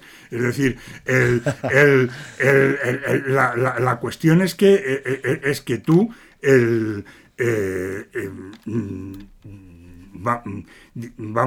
o sea, vamos a ver, el, o sea, yo lo que, lo que estábamos hablando era del, juego de China. El juego de China es un juego geopolítico, es decir, es entrar en países muy poco bancarizados e imponer el juego del, del yuan como moneda alternativa de, de, de, referencia mundial. Es decir, el problema que hay, que es el del famoso de la conferencia de Yalta, y es uno de los, y ese problema es mucho más importante que el fiat no fiat, es que, el, es que ahora mismo el sistema monetario eh, no está regido por una moneda universal, resultante de, un, de, un, de una interacción de, de, todas las monedas, de un, que puedes hacer mediante una cesta o mediante un consenso, lo que sea, sino, sino, que, sino que hay una moneda que es el dólar, que es la que marca realmente la referencia para todas las demás. Entonces, los intentos de crear una alternativa al dólar como moneda de referencia no han cuajado, entre ellos el euro. El euro es un intento fallido de crear una moneda alternativa al dólar. Y entonces, ahora, el, entonces, eh, China en un momento determinado... Fallido, fallido ya lo veremos, ¿eh? El, el bueno. Mm, a ver, eh, perdona, te estás adelantando acontecimientos. Yo no lo sé. ¿Tú lo sabes? Eh, no, me refiero. Hombre, fallido, muy, fallido, muy, fallido, muy fallido no puede ser. ¿eh? hay, hay mucha más gente, hay mucha más gente que tiene Bitcoin ahora y los institucionales están vendiendo y no creo, no creo que, que estos institucionales se están metiendo en algo fallido. Algo fallido, pues lo dejas morir. bueno, pero, pero no, no confundamos que la moneda funcione, o sea, que no vaya a desaparecer el euro como, como que, eso sería, el, eh, sería otro nivel de proyecto fallido, a que se empiecen a hacer transacciones, de grandes transacciones, no con la referencia al dólar, por ejemplo, eh, eh, compraventa de, masiva de, de, petróleo, cuando Brasil compra petróleo, ¿en qué lo compra? ¿En euros o en dólares? Lo compra en, lo compra en dólares. eso es lo que se entiende como moneda de referencia, en, el sentido en que lo estoy empleando. Que es lo, que, es lo que es increíble, o sea, no, sé cómo lo veis, pero cómo, cómo es comprensible que, a día de hoy solo se pueda pagar el petróleo en dólares. ¿no? bueno, pero a ver. el último que lo intentó, eso, eso se llama geopolítica. Claro, el último que lo intentó fue Saddam Hussein. Saddam Hussein y Gaddafi, Gaddafi, Gaddafi, Gaddafi también. Y Gaddafi. Y, Gaddafi. claro. ya, sabemos por qué. Pero, pero bueno, es el problema de tener una moneda estatal. Quiero decir, no, es, el, problema. A ver, qué hace, a ver qué, a ver qué hace el, gobierno de Estados Unidos. Nos va a enviar un portaaviones y un tanque a casa a cada, a cada, a cada uno que tengamos una billetera de Bitcoin. Pues es, la forma, es la, la descentralización tiene esa potencia que, es inatacable, no tiene, no tiene una cabeza visible que decapitar. Lo, que hace es, lo que puede hacer, eh, por ejemplo, es que cuando tú intentes eh, meter la clave de la billetera, pues, eh, pues en, colaboración con tu querida compañía de teléfonos, abortarte la operación. No, no, perdona, pero no, no, entiendes bien cómo funciona Bitcoin, eso no funciona así. La, billetera yo puedo, yo puedo firmar una transacción en mi ordenador completamente desconectado de Internet y luego, luego la transmito a la red. Eh, no, perdona, te, estoy, diciendo cómo funciona. Pero, pero, la, pero la, red, la red funciona al margen de Internet. La red funciona en Internet, pero tampoco exclusivamente. Tienes un satélite con un nodo, tienes software para transmitir. Perdona, perdona, que claro. que te cuente. claro, sí, sí, sí, no, sí, simplemente... sé a dónde vas a llegar, y es verdad. No, no, pero creo, que si, si, si, si, no hay Internet, pues es mucho más difícil transmitir las transacciones, pero la red funciona igual. Quiero decir, simplemente los mineros incorporarían, pues, eh, pues transmitirían por eh, ondas de radio, y hay software para hacerlo, y, y, y cuando tú, tú firmas tu transacción, no tienes por qué estar conectado a Internet. Incluso te voy a decir más, para crear tu billetera no tienes que estar conectado a Internet. Tú la creas, la creas con una magia combinatoria que hace que tú eliges 256 eh, bits al azar, caras o cruces, y eso te va a generar tu, tu, tu billetera, tu dirección con tu clave privada. Y no necesitas verificar que eso ya no existe, porque la probabilidad de que exista, que alguien la haya creado antes, es, en la práctica cero.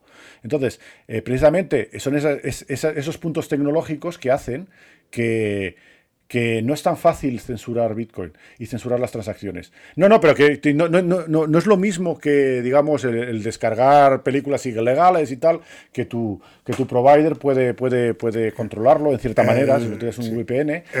es, mucho más, es, mucho más, es, mucho más sofisticado que, que, eso. Que tú, puedes, que tú puedes hacer sobrevivir al, al Bitcoin dentro de, dentro de, esa, de, esa, de esa conexión al margen de Internet. No, sé qué propones. Eh, propone, propone, propones eliminar Internet, pues eh, no, Bitcoin va a ser el mínimo problema que tengamos.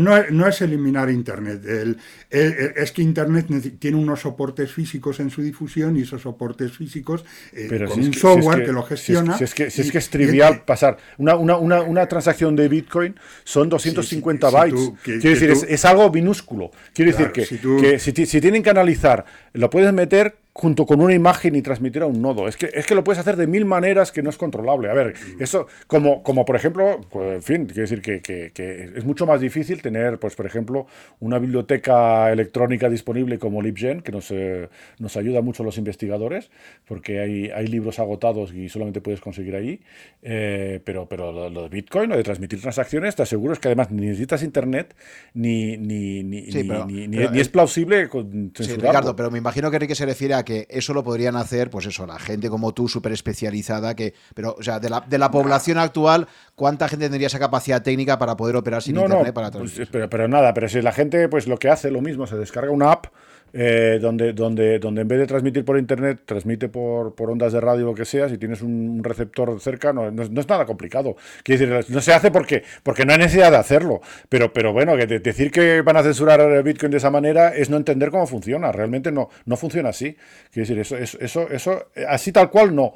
Eh, se, pueden hacer otras cosas, se pueden hacer otras cosas, como prohibirlo, prohibir los exchanges, entonces se dificulta el comprar y venderlos. Pero bueno, eso, eso demostraría que no, vivimos en un Estado libre, que simplemente hay una imposición de la moneda y, y, hay una imposición de lo que se puede invertir o no, y eso tiene sus consecuencias, porque el movimiento de rechazo a eso crecería. Entonces, esto tampoco es lo que les interesa, porque quedaría de manifiesto los intereses que hay, eh, primero del sistema bancario y del sistema financiero en eso, y de los gobiernos. Entonces, claro, eh, no, no, no, es, no es tan fácil censurarlo, está, está diseñado para no ser censurado. Y de hecho, la, la principal dificultad que tienen los gobiernos es que, claro, la regulación tendría que ser global para censurarlo de alguna manera. Porque en el momento que haya un país donde, donde la, la, la, la regulación no se aplica, pues ya está, no hace falta nada. Quiero decir, si, si, se pudieron caer todos los nodos que había en Florida cuando hubo el huracán y no pasa nada, la red funciona. Y si lo prohíben en Europa, pues a lo mejor pueden cortar las conexiones de, de Europa con otros países y tal, pero bueno, si en China están minando y la red continúa viviendo ahí, pues seguirá viva. Quiero decir, es que es, que eh, es, es, es un problema que no es trivial en absoluto.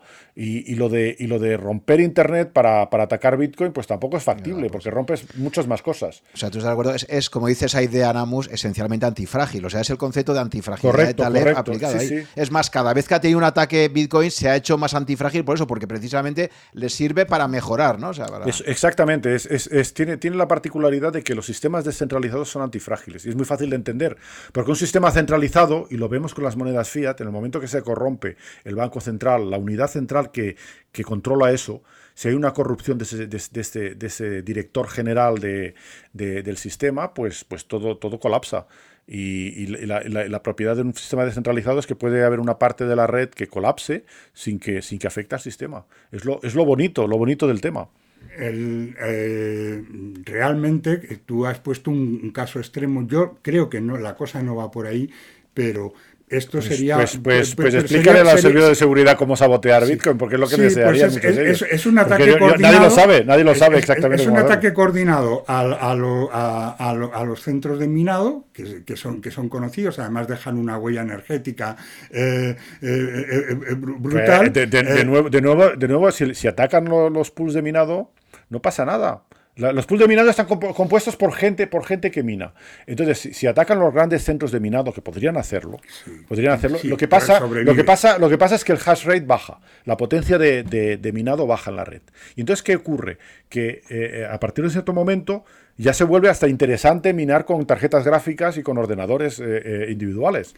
Así no estoy simple. diciendo así de simple. sobreviviría, pero es que yo no te estoy cuestionando que Bitcoin sobreviviría, sino que, sino que volvería a ser el Bitcoin de do- del 2009. O sea, si es que, si es, eh, si es que no, son no dos- queremos que sea el Bitcoin del 2009. Claro, el por 2009 eso- estaba, estaba minando solo Satoshi. Pero no, bueno, no te de preocupes que eso no, 2010, eso no va a de- ocurrir. Eso o no va a de- ocurrir. Hay, el- hay, el- hay el- miles lo- de nodos. Hay miles de nodos. Vale, de miles Bitcoin. de nodos y hay, y hay 8.000. Y hay, Que y la hay única 8.000 posibilidad es, es enviar un tanque a cada casa. Ya está. Hay, bien, no, hay, hay, hay, hay- hay 7.500 millones de, de personas en el mundo y entonces da absolutamente igual. O sea, si, si, si, si Bitcoin se ve como una amenaza, tú lo, tú lo prohíbes, haces una serie de medidas de este tipo, de, de intervenir los centros de minado actuales, resucitarían, eh, estoy- este- está claro, eh, eh, pero, pero, eh, pero de momento los, los has intervenido, re- cor- in- intervenir los, los exchanges, intentar, con- intentar si se puede, eso igual no, no se puede, con- controlar la- la- la- las transacciones de- desde los wallets. Y fundamentalmente la clave se llama prohibir y, y- y- y- y el, y el ser humano en este sentido sí tiene muy claro el principio de autoridad, es decir, que hubiera de esos 7.500 millones 750.000 y si me apuras hasta 7 millones y medio de personas que estuvieran manteniendo el Bitcoin entre ellas en una moneda cerrada y haciendo sus cosas, seguro, porque el Bitcoin no, hace falta, no, hace falta, tanto para mantener la red. Para mantener la red con, sí, no, pero, pero, nodos, nodos se mantiene Pero yo, yo, estoy hablando no solo de no solo de una de mantener la red, sino estoy hablando de algo que tiene una masa de, de, seguidores, una, una resistencia, digamos, ahí a, la autoridad. Pero esa resistencia es como un, como un forúnculo que tienes, que no te, que no te va a matar. da, da igual, o sea, da. Pero si, si no, no, hace falta, no hace falta matar al sistema bancario. El, dólar, el dólar se muere solo. No hace falta. Si es que no hace falta, es que lo que, lo que, lo que parece que, bueno, pues eh, no sé, eh, eh, ya lo vemos. Por una parte está la, competencia de China. China, bueno, pues ya, puede hacer regulaciones en Estados Unidos, a ver si lo quieren aplicar los chinos. Y ya pueden, Estados Unidos ya puede intentar introducir la libra, bueno, no era Estados Unidos, era Facebook, pero tampoco, tampoco se lo va a colar ni siquiera a Francia. Francia salió diciendo que eso, la libra, pues eso, que se la guardan los americanos. no, a ver, esto, esto, esto, ya entramos en la geopolítica, es una situación más compleja, pero simplemente lo que te estoy diciendo es que si, bueno, pues haría falta una regulación mundial que todo el mundo aplicase y que mm. todo el mundo obedeciese. Mm. Y no todo el mundo va a obedecer. todo el mundo no va a obedecer. Ni, siquiera como los fiscales, ¿no? Como, en, en, Nueva Zelanda puede, puede seguir existiendo el Bitcoin y, da, y, da, igual. No, no, pero si, lo que no entiendes es que si existe en Nueva Zelanda, existe en todo el mundo. Desde el momento que puedo eh, enviar una... Desde el momento en que yo puedo enviar 256 bits bytes a, Nueva Zelanda, yo puedo utilizar Bitcoin. ¿Lo entiendes? Es que el momento en que la red vive en algún sitio, eh, se puede utilizar globalmente. Pero, pero que. suponiendo, suponiendo, suponiendo que, no estamos incomunicados. Entonces, claro. pero Ricardo, ¿por, qué, se prohíbe el Bitcoin? Porque, pues porque eh, pueda considerarse una, una amenaza sistémica. Entonces, en el instante en que tú, el Bitcoin es algo que, que, hay. La, amenaza sistémica es robar a la gente mediante inflación, con el eh, dólar y el euro. esa, es la amenaza sistémica y, a, eso, eso se está reaccionando. a eso se está reaccionando. Sí, o sea, vendrá la gran revolución anarquista liberal no, no, y el no, no, no, no, no, hace falta hacer ninguna revolución, la revolución está haciéndose poco a poco.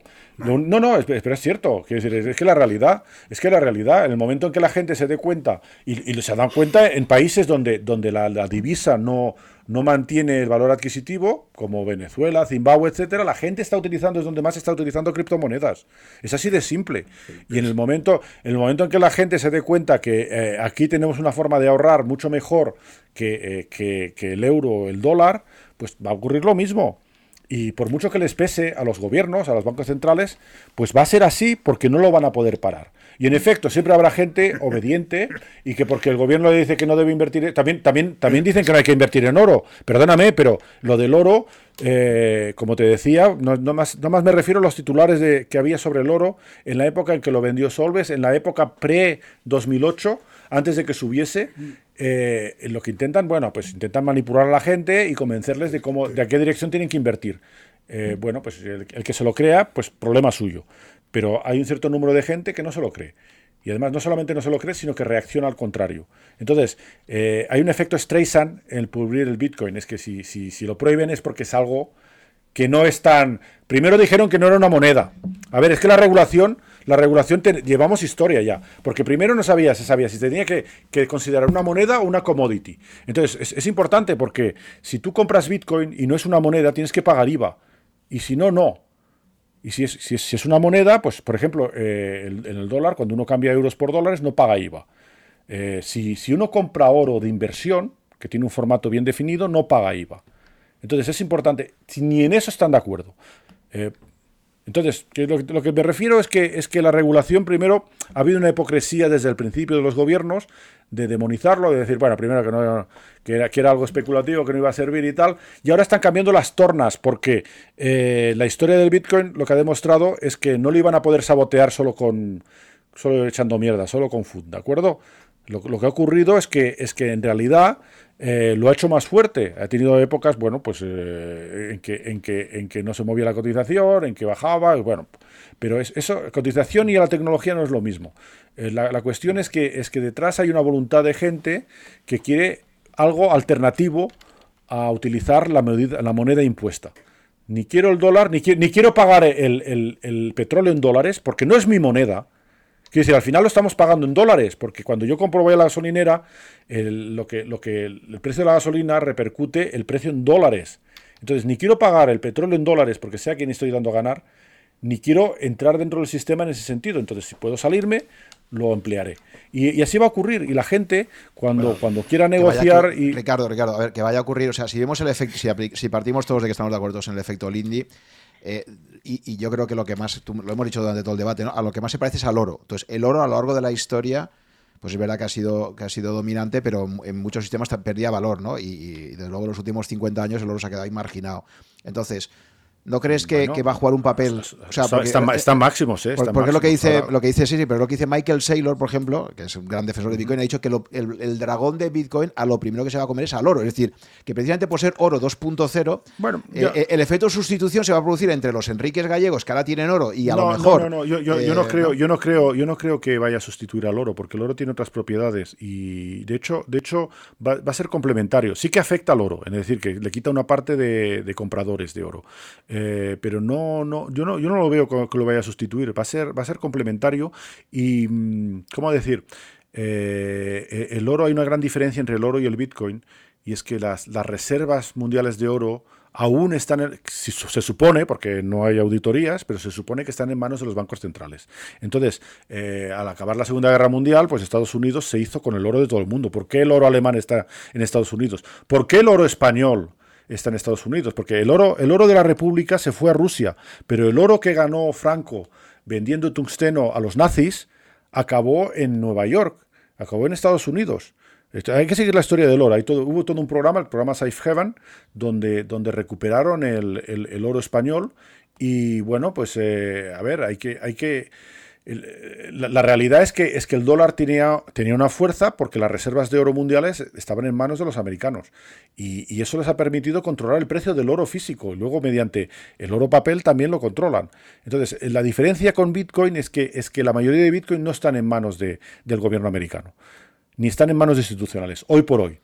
Dentro de 10 años es probable, pero nos da igual, porque en el fondo, si en un momento dado acumulan reservas de Bitcoin y tienen una mayoría de Bitcoin para poder manipular el precio, no pasa nada. Nos movemos a la siguiente, a Littlecoin, a otra moneda. Entonces, bueno, pues empezamos el juego de nuevo. Sí, pero, pero aquí no estamos hablando de lo que, de lo que haga la, la, tribu, la tribu de, digamos, de libertarios, sino... Bueno, perdona, eh, yo, yo, soy libertario, me, gustaría que, que, al menos fuésemos respetuosos con las ideologías de cada uno. Quiero decir, eh, no, de tribu nada, primero de tribu nada, quiero decir... A ver, eh, Ricardo... No somos, no somos nada tribales, de hecho son gente, la que yo conozco, que son criptógrafos, son matemáticos, que saben bastante más de economía que muchos economistas, entonces, em, lo que te digo es que, bueno, la las, cosas se han reflexionado durante años. Hemos estado en, foros donde, donde discutíamos todos los puntos de vista. Entonces, yo no hablo de la tribu de los... bueno, a lo mejor sí se puede hablar de, la, tribu de los neoliberales, que ya sabemos dónde ha conducido a ciertos países, a la quiebra de muchos países, mediante la deuda. La deuda, la deuda es un instrumento de, esclavitud del que se endeuda. Y la gente no lo ha entendido aún, pero es muy fácil de entender tanto países como empresas como ciudadanos se les ha endeudado para controlarles. Es así de simple. Quiere decir, eh, todo el mundo tiene una hipoteca. El momento que pierda su trabajo, pierde no solo su trabajo, pierde su casa porque no puede pagar la hipoteca, etc. Entonces, eh, las tribus son otras. Las tribus peligrosas. A ver, yo, no, yo no lo manejaba en un, en un sentido peyorativo, sino de, sino, de un, sino de un grupo reducido de gente cerrado en sí mismo, con, desconectado de la realidad. Pues no, perdóname, pero tú no nos conoces porque, porque si te hubieses metido en los foros nos conocerías. La gente, sí, hay gente, de todos los orígenes. Assange era, era cyberpunk. Assange era cyberpunk, ¿de acuerdo? Entonces, puedes estar de acuerdo, puedes, pensar, puedes pensar como el gobierno americano que Assange es un terrorista o un violador, según les cante, pero es alguien que eh, de forma desinteresada pues ha creado Wikileaks y ha permitido unas filtraciones de precisamente todo, todo lo deshonesto que se hacían. ¿Quién, quién, quién blanquea dinero? ¿Son los bitcoineros? No, los que blanquean dinero son HSBC, todos los grandes bancos han sido condenados por blanquear dinero. Ahí está, ahí está la, hemeroteca para verlo. Lo que hay que darse cuenta es que, es que eh, bueno, eh, a lo mejor, a mejor quiero decir, la, gente, la gente, Cypherpunk, por ejemplo, también, eh, en fin, Halfine también era Cypherpunk, etcétera, son gente que, que ha creado algo nuevo, que es una revolución, lo que yo llamo anarcocientífica mediante métodos científicos. El anarquismo no es, no es caos y desorganización. El anarquismo es simplemente devolver a los ciudadanos poder sobre aquellas cosas que no tiene por qué poder, tener poder el gobierno, en particular la moneda, la emisión de moneda. La, eh, emisión de moneda es un mecanismo que beneficia al sistema bancario. Tener una moneda inflacionaria lo único que hace es favorecer el crédito. El crédito es muchísimo más difícil y solamente es un crédito sensato que puede, puede, puede hacerse con una moneda deflacionaria. Quiero decir que eh, eh, vemos, vemos claramente cómo, por ejemplo, el sistema bancario y las corrientes económicas están influenciadas por esta corriente neoliberal. Y lo puedes leer en todos los textos monetarios que proclaman que una moneda tiene que ser inflacionaria. Mentira, mentira, porque el oro es inflacionario, pero muy flojamente inflacionario durante la historia y lo que ha mantenido valor desde la época romana es una onza de oro. Un áureo actualmente, bueno, vale más por, cuestiones de colección si está en buen estado, pero, pero si queréis, el, oro que lleva un áureo permite comprar hoy en día lo que se lo análogo que se podía comprar eh, en la época romana. Bueno, no estoy hablando de, un iPod o que no existía, pero por ejemplo un, traje de lujo, etcétera, pues, eh, pues un buen traje pues se podía comprar con un áureo y ahora también más o menos con una onza de oro una, perdón, una obra de oro, que no es una once, es mucho menos. Pero lo que, lo que me refiero es que, es que ha, habido una serie de falsedades, como decir que el oro es la reliquia bárbara, etcétera, porque les interesaba. Lo que, lo que interesa es que el oro, el oro no se puede apretar un botón y producir automáticamente. Quiere decir que es, es, lo, que, lo que pueden hacer con el. o imprimir billetes. Quiere decir, es lo que pueden hacer con el dinero fiat. Eso es una mentira que nos han vendido. Entonces, bueno, pues nada, eh, eso, eso ha aportado, tiene ciertas ventajas en cierto sentido, porque aportar liquidez permite relanzar economías mm, y, luego pagarlo más tarde, porque el dinero no es gratis, pero eh, hay, un montón de falsedades en, la teoría estándar económica que se están demostrando con el Bitcoin. Y de hecho, pues eso, pues, dicen que una moneda deflacionaria no funciona. Pues lo siento, pero, eh, todos los bitcoiners que conozco han comprado cosas con bitcoin, la han utilizado y están contentos de haberlo tenido y no los sueltan, porque es el dinero bueno. El dinero malo es el que se puede imprimir, alguien, ajeno a ti lo puede imprimir y multiplicar como los panes y los peces. El bitcoin no pueden hacer eso. Es así de simple. Sí, pero todo esto está muy bien y es más, ah, yo, yo puedo compartir muchas de, vamos, las críticas a, a, a, todo, el, a todo el neoliberalismo las puedo compartir plenamente o, o, o, por lo menos lo sustancial de ello es una, es una triste verdad lo de la economía de la visa, es decir, la creación artificial de, de, actividad económica basada, basada en el crédito, mm, que, que, va, que va, eh, que lo que está haciendo es sustituir el darle el,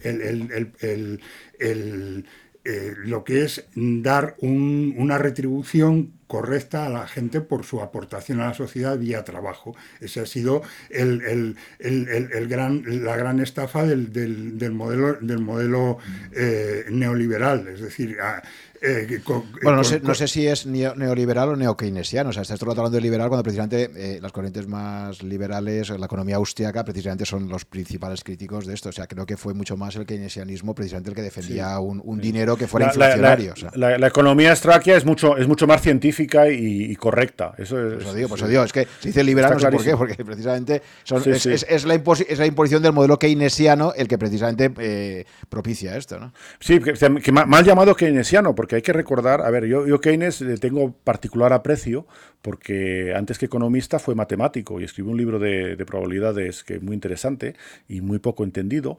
Y, algunos, bueno, dicen que, su mejor obra, algunos dicen que es su mejor obra. Sí, bueno, pero yo conozco muy pocos matemáticos que lo hayan leído. Y ah. bueno, más que probabilidades, las probabilidades que se han desarrollado luego son las de la escuela rusa de Kolmogorov, eh, que tiene otro tipo de hipótesis, pero, pero el, libro de probabilidades de Keynes es más que de probabilidades, habla de, plausibilidad. Bueno, el caso es que eh, Keynes eh, defendía los intereses de Gran Bretaña y proponía cosas en, los foros internacionales, pues eh, en su agente de representante de Gran Bretaña. Eh, Keynes era perfectamente consciente eh, y conocía muchas más cosas de lo que, lo que se llama política keynesiana.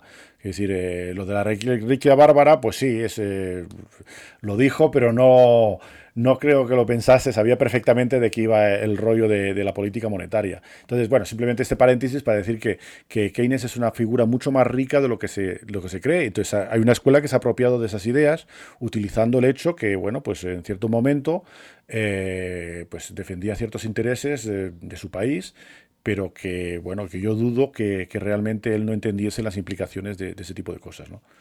Él fue, el de hecho, Bretton Woods fue el gran defensor de hacer una cesta de monedas. Él no quería, él no quería que Bretton Woods hubiera el dólar como único referente con el oro, ¿no? Pero ahí llegó el secretario de Estado americano, que luego se demostró que era un espía ruso, por cierto, el Harry Dester White, eh, y, dijo, no, no, aquí Estados Unidos, que es el que va a ganar la guerra gracias a nosotros, eh, aquí se pues hace... Lo, pues lo que te digo, si, de, hecho, si, si, hubiesen propuesto una, una, cesta en vez del dólar, el, pound hubiese estado de acuerdo, porque, bueno, pues estaba en su función de defender los intereses de su país y, y estaba comisionado para ello. No, eh, pero, pero el problema, yo, me, yo creo que, el, que la cuestión a veces es mm, buscando la, la, exactitud académica de las cosas, nos olvidamos del uso habitual de las palabras en, en, en, en el, el, mundo real. Lo que, lo que llamamos neoliberalismo hoy por hoy es la, toda, toda, la escuela que sale como reacción a los problemas que, y, a, cierto callejón sin salida al que llega la socialdemocracia en los 70 y que es, y que es la, revolución esta de, que, tiene las cabezas visibles de Thatcher y, y Reagan y que efectivamente pues eh, digamos determinados, determinados principios que políticamente interesan, porque el político es un hombre muy pegado a la tierra, pues los, los, aplica de, de, la, de, la, teoría económica y, en otros coge, coge, otros, coge otros modelos. Y, y eso, y, eso es, es, un, es algo que ha dominado el mundo con una serie de dogmas, de principios, algunos tremendamente discutibles, hasta, hasta el día de hoy. Y es, y, es la, y es la ortodoxia de hoy, y es algo que es muy criticable y que está además muy en cuestión. Pero ese, ese sentimiento está muy en cuestión. Eh, lo que crea es, es, un malestar social, pero, pero desde luego la canalización de ese malestar social mm, va, va, a ir por otras vías y no por las vías más, más radicales y más milenaristas. A ver, eh, eh, actualmente para hablar de España, el malestar social, seguramente gran parte del malestar social proviene de gente que perdió su casa, cuando la burbuja inmobiliaria, porque eso lo permitió el Banco de España. El Banco de España permitió las, hipotecas basura. Entonces, ahora el Banco de España nos está diciendo que no hay que invertir en Bitcoin. A mí me encanta que lo diga, porque sé que, es lo que hay que hacer. Que decir, el Banco de España sale diciendo que no hay que invertir en Bitcoin. Y la, CNM, no, no, los dos, el Banco de España y la CNMV, salen diciendo, eh, hay una empresa que, que, empapeló Barcelona y Madrid de, anuncios de que venden Bitcoins y criptomonedas, y, dijeron que sobre todo que la gente no invirtiese en Bitcoin. ¿Quiénes son ellos para decir nada? Si cuando, cuando era evidente que estaban... Es, claro, el problema es que cuando, cuando había la burbuja inmobiliaria, los que se beneficiaban eran sus amigos los bancos. Eso está clarísimo. Mire, yo, mira, yo, yo para, realmente recomiendo a todo el mundo que se lea el libro de... Bueno, no sé en español estará traducido. Eh, Confessions of an Economic Hitman, donde explica un poco la, la, política económica de Estados Unidos eh, en América Latina y otros países, en Filipinas en particular, eh, simplemente es una, autobiografía de una vivencia de alguien encargado de, convencer a los gobiernos de esos países para que se endeudasen y aplicar las políticas neoliberales, que lo único que condujeron es a, la bancarrota de los países que tuviesen que, endeudarse aún más. Es decir, que la deuda es el elemento de control geopolítico. A, a nivel de países, pero es que también es el elemento de control a nivel de individuos. Quiere decir que, la gente endeudada, y hoy en día desgraciadamente es la mayoría, no, no son libres. La gente no es libre, no es libre de dejar su trabajo, no es libre de... Eh, pierde, lo pierde todo y, además no solamente lo pierde todo, sino que está en deuda de por vida. Lo que, lo que me parece increíble es que en España, en Estados Unidos es diferente. Uno, uno está en quiebra y bueno, pues le, pues expropian lo que tiene y se acabó, y se acabó la deuda. En España no. En España te, alguien no paga la hipoteca, se supone que el colateral es, la casa, pero como eh, el sistema de, hipotecas es el sistema francés, donde la gente eh, pues, eh, pues lo único que hace al principio es estar pagando los intereses sin pagar el principal, pues se encuentra que cuando no puede pagar, pues el principal está prácticamente intacto. Y luego subastan eso, claro, se, se vende pues, a, pues al precio real, que será la mitad o menos de lo que vale, y la gente se queda aún con esa deuda.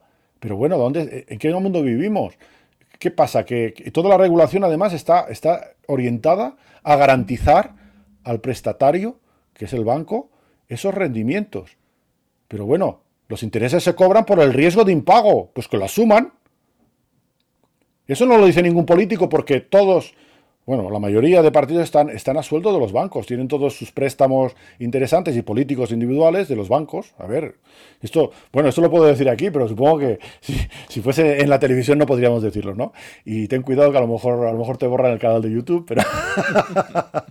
no, pero es la realidad. Son, opiniones libres, las opiniones no, no, te, no, te van a borrar el canal de YouTube porque esto lo verán mil, mil personas. Y aunque lo vieran, y aunque lo vieran medio millón, da, sigue, sigue dando igual si, no, no, pero, que han, borrado, canales, han, borrado canales de información de Bitcoin. en YouTube borran canales de información de Bitcoin.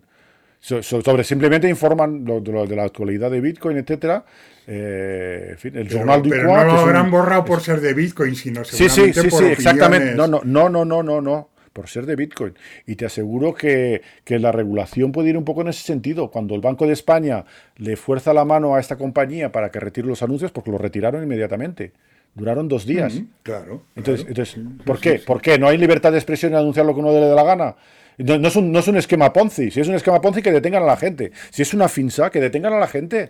Pero, pero, hay, pero, hay, pero hay una regulación y es bueno que la haya además de, que determinados productos y determinadas, y eso tiene sus inconvenientes, pero a pesar de todo es bueno, que determinados productos y determinadas, eh, eh, eh, determinadas entidades tengan que cumplir unos requisitos. Esto tiene inconvenientes porque esos requisitos pueden... Perdóname, pero la, empresa que anunciaba cumplía todos los requisitos y es, y es completamente legal y nadie la ha ilegalizado. A ver, comprar y vender bitcoins y eh, una empresa y ofrecer bitcoins es completamente legal, no es, no es ilegal hoy en día. Entonces, si es legal, pues se deben poder anunciar. Pero, pero, pero no, pero no, no, no, no, o sea, seguro, seguro, porque esto sí que esto sí que lo, sí que se hace muy bien, seguro que había algo ahí que hacía que, que, que, explicaba. o sea, no es, a mi, conocimiento no, no, había nada. simplemente simplemente que no estaban de acuerdo con que se anunciase. Y, y, yo, creo que, bueno, pues no sé si se lo habrán pasado por el forro, pero, pero deberían pasárselo por el forro, porque al fin y al cabo, si estamos en libertad de expresión y no, no, no, no había ninguna razón, la empresa no es ilegal, la empresa, en fin.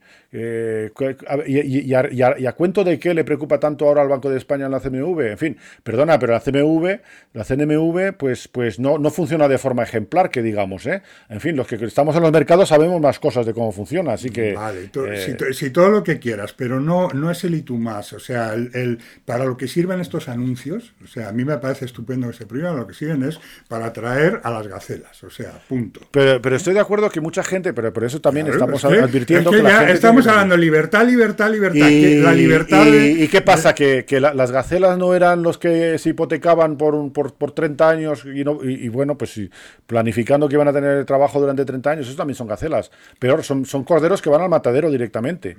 Entonces, y, el, y el Banco de España lo vio y el Banco de España lo escondió. Y los informes que tenía era contrario a eso y los ocultó, porque el... pero pero tú no construyes una alternativa eh, fomentando lo mismo desde otro lado. Si yo no, no, se fomenta lo mismo. Bitcoin es completamente transparente. ¿Cómo que joder? A ver, entonces cualquier cosa que se negocia es ilegal. Perdóname, pero eh, eh, el mercado es libre. Un principio básico de la libertad que yo puedo comprar y vender lo que quiera, siempre y cuando no sea un producto ilegal.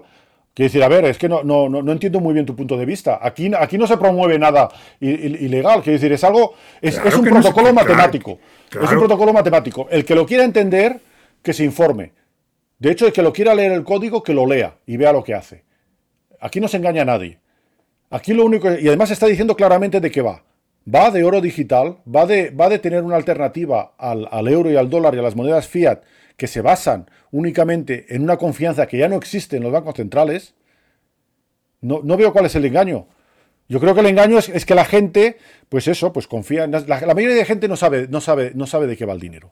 La mayoría, la mayoría de gente, si entrevistas en la calle, se piensa que el euro está respaldado por oro, por ejemplo. Entonces, es, la, opinión mayoritaria, esa es la realidad.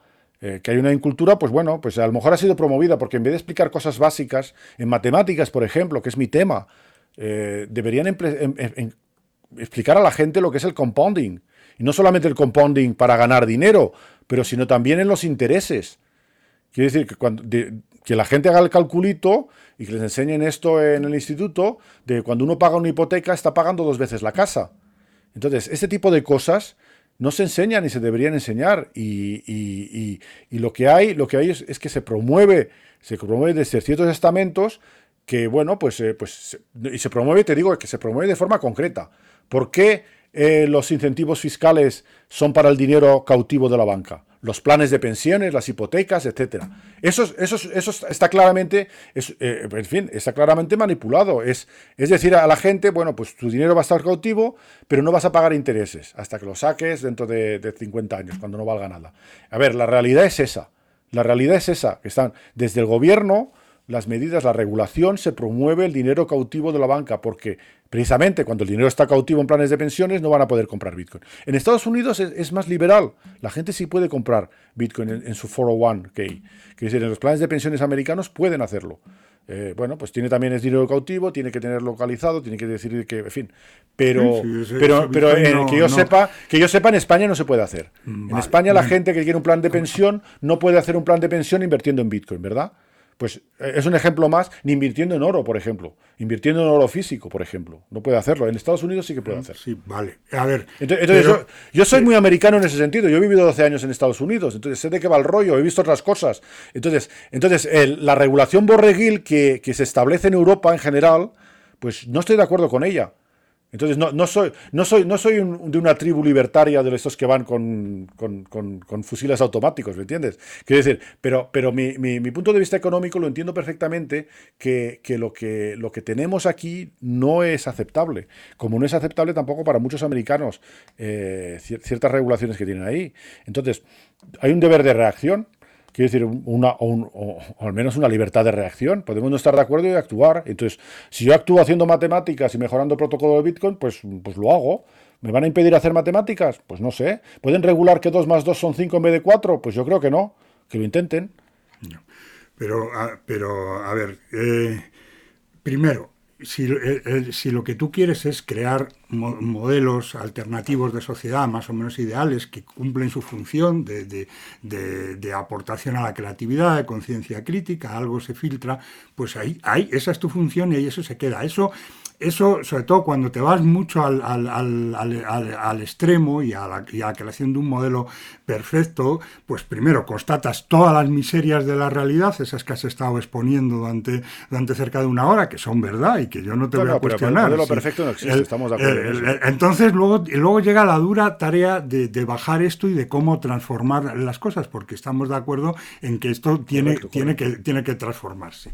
Y entonces las transformaciones no suelen, no suelen venir de los milenaristas, que, que hacen, que dan que, plantean modelos alternativos radicales, incluso cuando las circunstancias históricas les permiten llegar al poder, pues esto termina saliendo mal, por, el, por, porque al final o, son absorbidos por lo que había antes, o sea, son incapaces y, o, terminan generando unos monstruos que son iguales o, peores que los, que los que, había, que los que había antes en el esfuerzo de, intentar imponer a una sociedad que no está madura para ello unas determinadas ideas. Entonces, las, mejores transformaciones son las de esto que, a veces se llama los locos cuerdos, las que desde dentro del sistema van, van, van reformándolo, eh, aprovechando las posibilidades que el, que el sistema le, les da. Y entonces la gran transformación que se ha vivido en, los en las últimas décadas, en el, en el tema de los mercados financieros y en el tema de la libertad financiera de la gente y en el tema de la, de la defensa de los pequeños ahorradores, y esa gran, esa gran eh, revolución no ha venido del, del lado de, del, del, del, Bitcoin ni de, ni de ideas con... Hombre, tiene un recorrido corto el Bitcoin. Claro. Espérate, espérate. Pero, estamos, espérate 10 años más que es que iba a citar a Harry Brown, es decir, eh, eh, de, de, las ideas de Harry Brown y tal. La gran revolución la hace un señor que se llama John Bogle, que, que dice, a ver, que eh, jurídicamente un fondo de inversión no es de los bancos, un fondo de inversión es de los inversores. Lo que pasa es que los bancos, se, vía, vía gestión, se, se apropian de la, de, de en la práctica, se apropian del fondo y lo ponen a su servicio.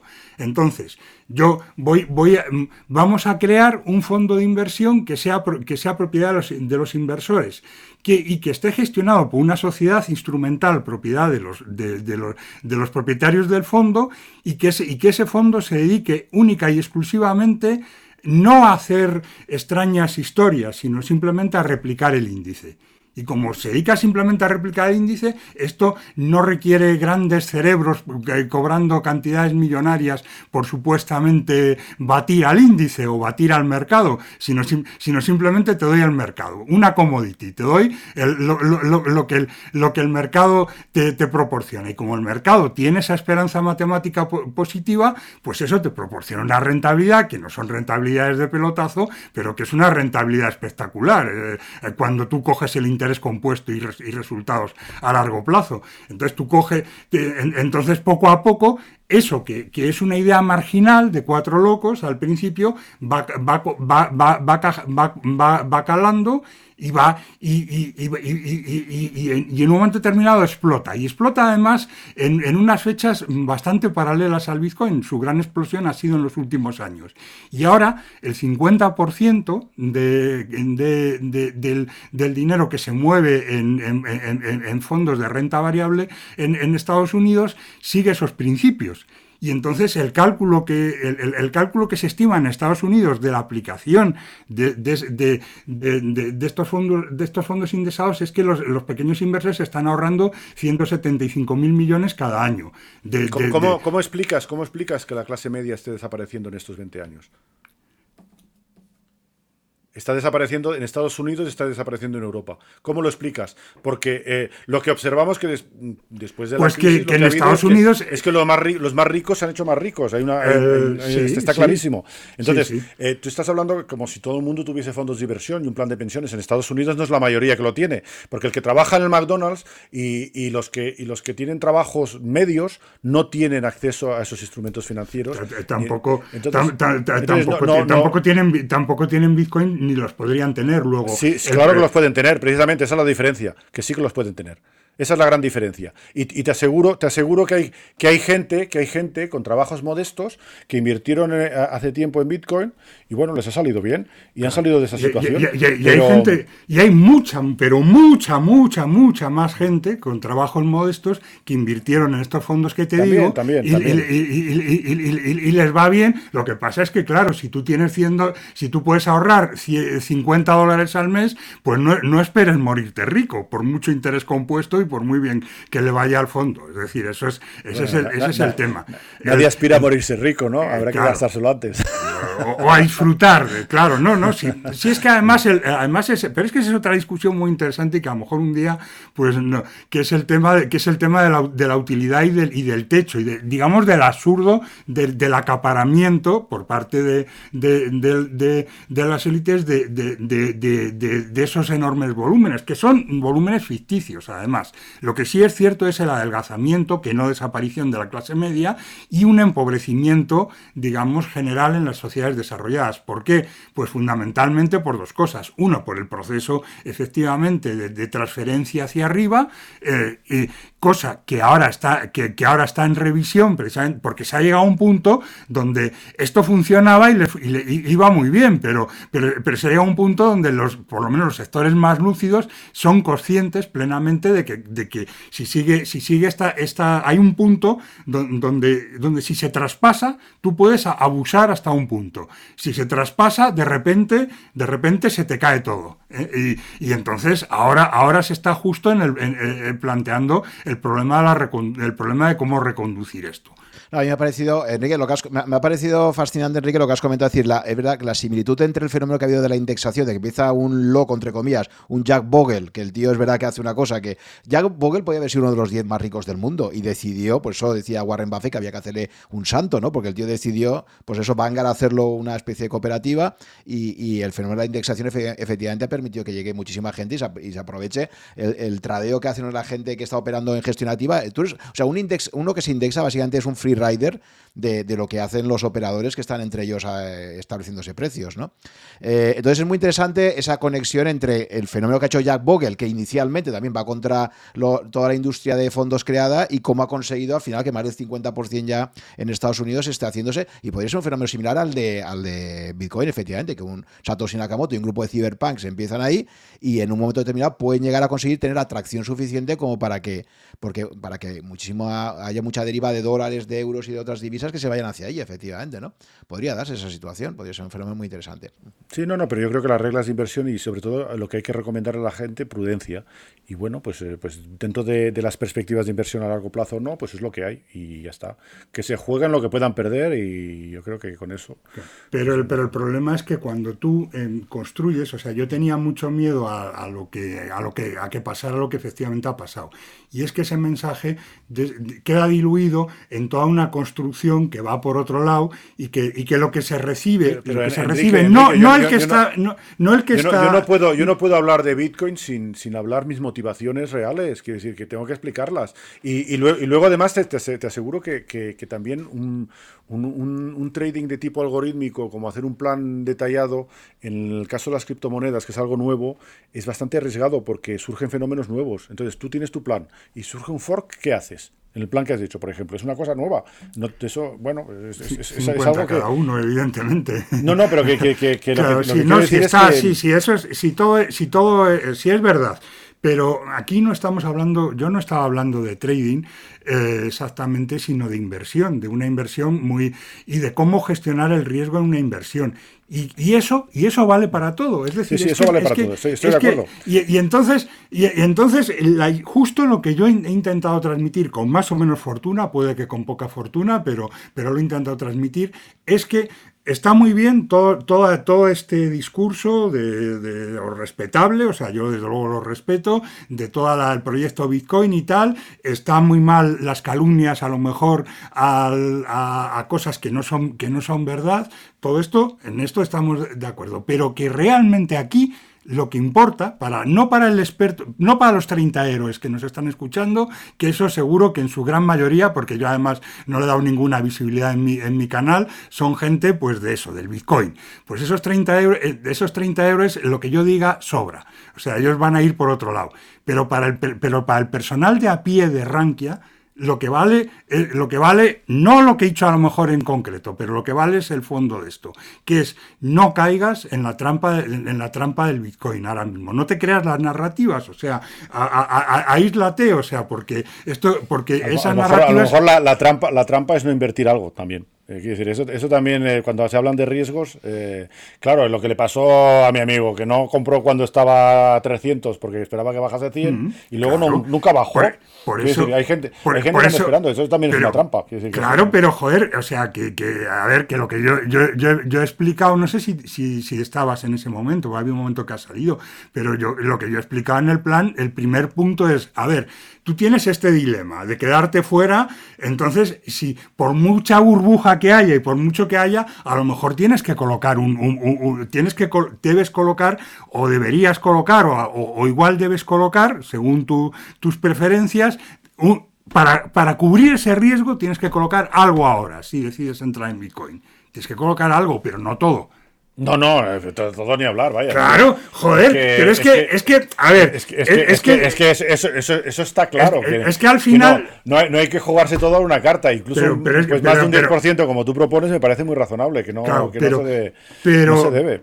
Claro, pero, pero al final, al, final, Ricardo, el, el, lo que yo creo que, que, era, que era el planteamiento no. Eh, no, era, no, era, no era exactamente todas las reflexiones eh, económicas, geopolíticas y, incluso de funcionamiento del Bitcoin más allá de unas generalidades, sino de, sino de, orientar por ahí, o sea, de, dar, de darle un respaldo psicológico, porque además es una cuestión de respaldo, de respaldo psicológico a, la gente para que pueda resistir yo, todas dado unas pautas muy claras. Quiero decir que, a ver, el, lo que ha funcionado hasta ahora y es previsible que funcione es, es un tipo de, de, holdeo, como decimos los bitcoineros, eh, que, que, hace que uno tiene que soportar correcciones de 80%. Entonces, ya, pero, basados, en, basados, en, eso, ya cualquier, cualquiera que se meta ya sabe lo que hay.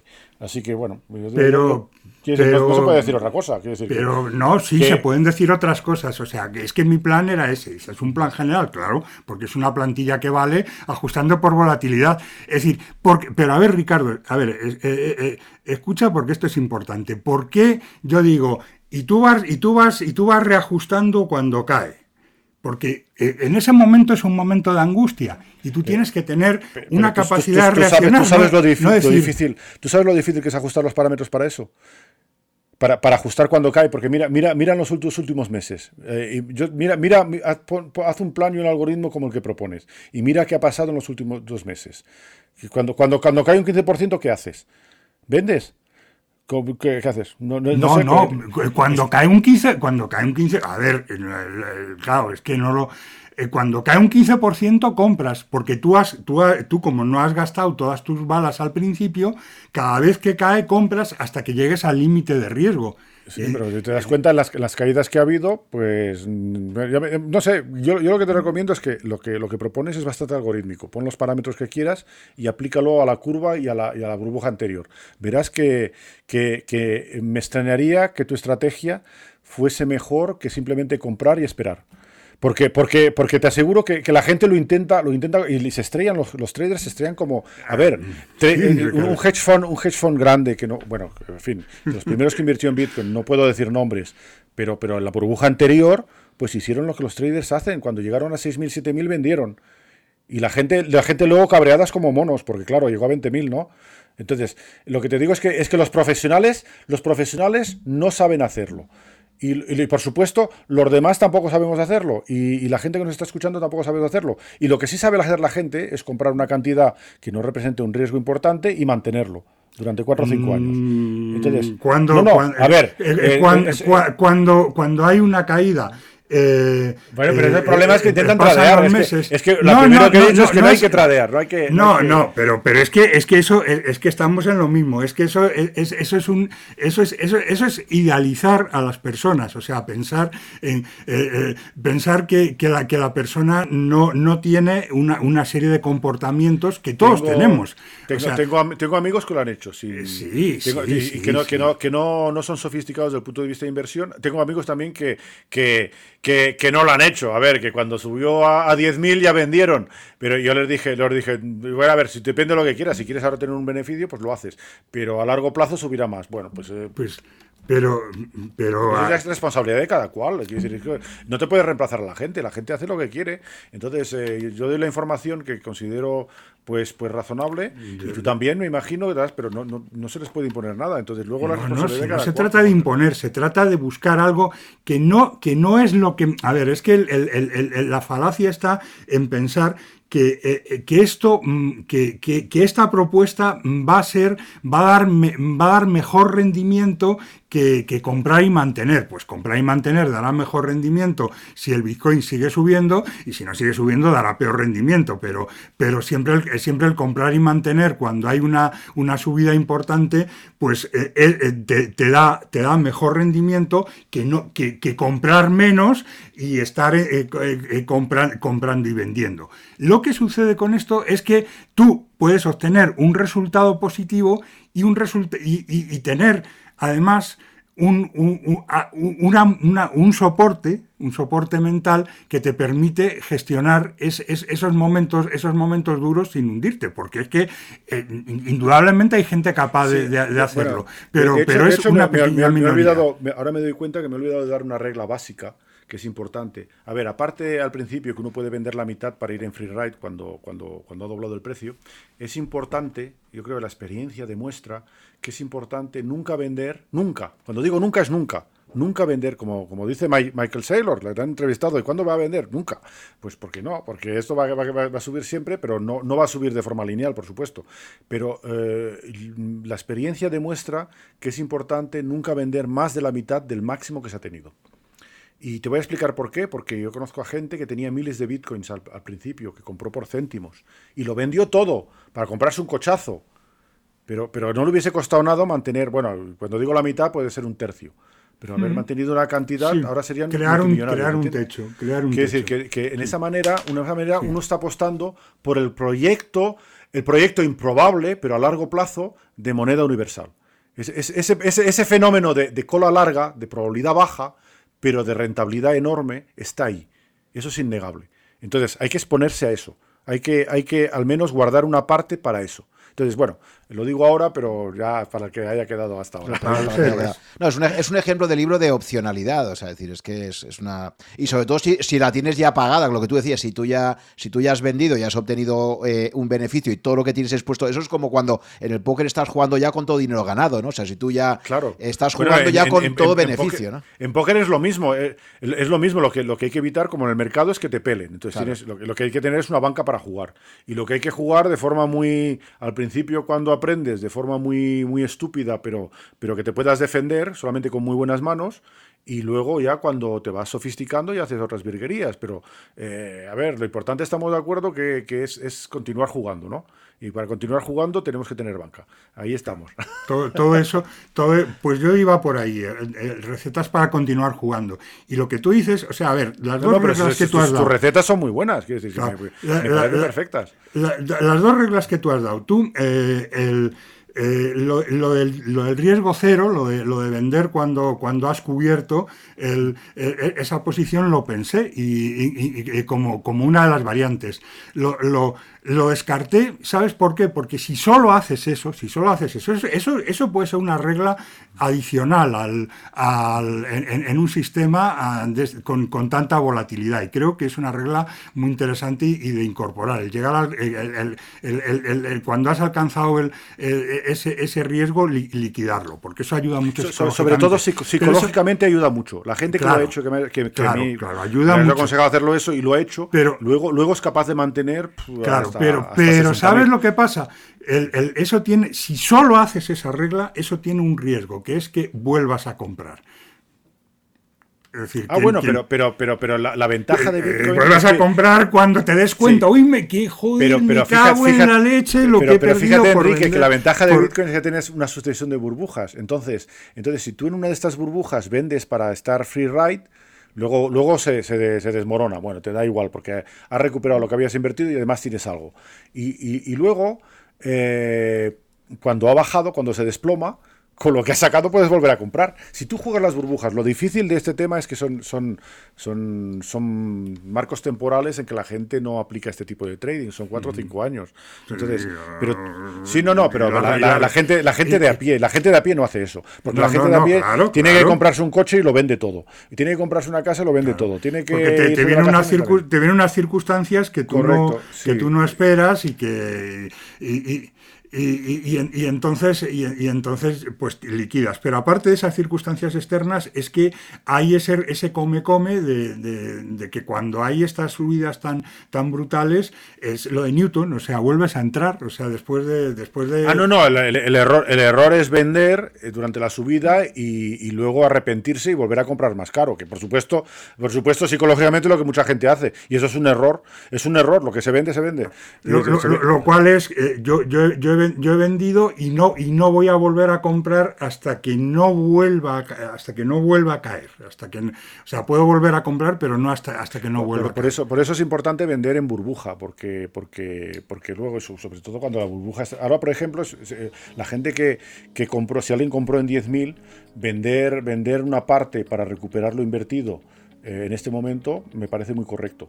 Porque bueno, luego puede pasar que se vaya a 200.000 y luego baje solo a 70.000, ¿vale? Pues entonces no puedes recomprar al mismo precio, pero te da igual, has vendido una pequeña cantidad y, te has deshecho completamente del riesgo y ya vas, eh, ya vas, eh, ya vas un poco apostando por, por la apuesta más larga a largo plazo, ¿no? Sin tener ningún riesgo. Eso es lo que ocurre también. Bueno, en fin. Muy bien. Muy bien. En fin, no sé si invitaros a cenar para que, acabemos ya o. Una cena virtual. No, no, pero Enrique, tú estás aquí en Madrid, pero bueno, Juan. es un poco complicado. Muy bien. Bueno, oye, pues muchas gracias a los dos, como os decía, y, nada, hasta pues, una pues próxima. Es un placer también. Muchas gracias a todos. Gracias por llegar hasta el final de esta conversación. Espero que te haya gustado y hayas aprendido algo escuchándola. Ya sabes que si estás interesado en estos podcasts, puedes suscribirte a mi blog, que está en rankia.com barra blog barra such, S-U-C-H, y ahí te iré comunicando, si estás suscrito, por correo electrónico, las novedades cada vez que se publique un podcast nuevo o que organice quizás un webinar con algunos invitados. También te agradeceré si te gustan mis podcasts que pongas un comentario o un me gusta en alguna de las plataformas disponibles tipo Apple, Evox o YouTube para ayudar a descubrirlo a otras personas con intereses similares a los tuyos. Muchas gracias por tu fidelidad, si me sigues desde hace algún tiempo y si me acabas de descubrir, espero que te resulte interesante y que puedas escuchar algunos episodios más. Nos vemos en el próximo capítulo.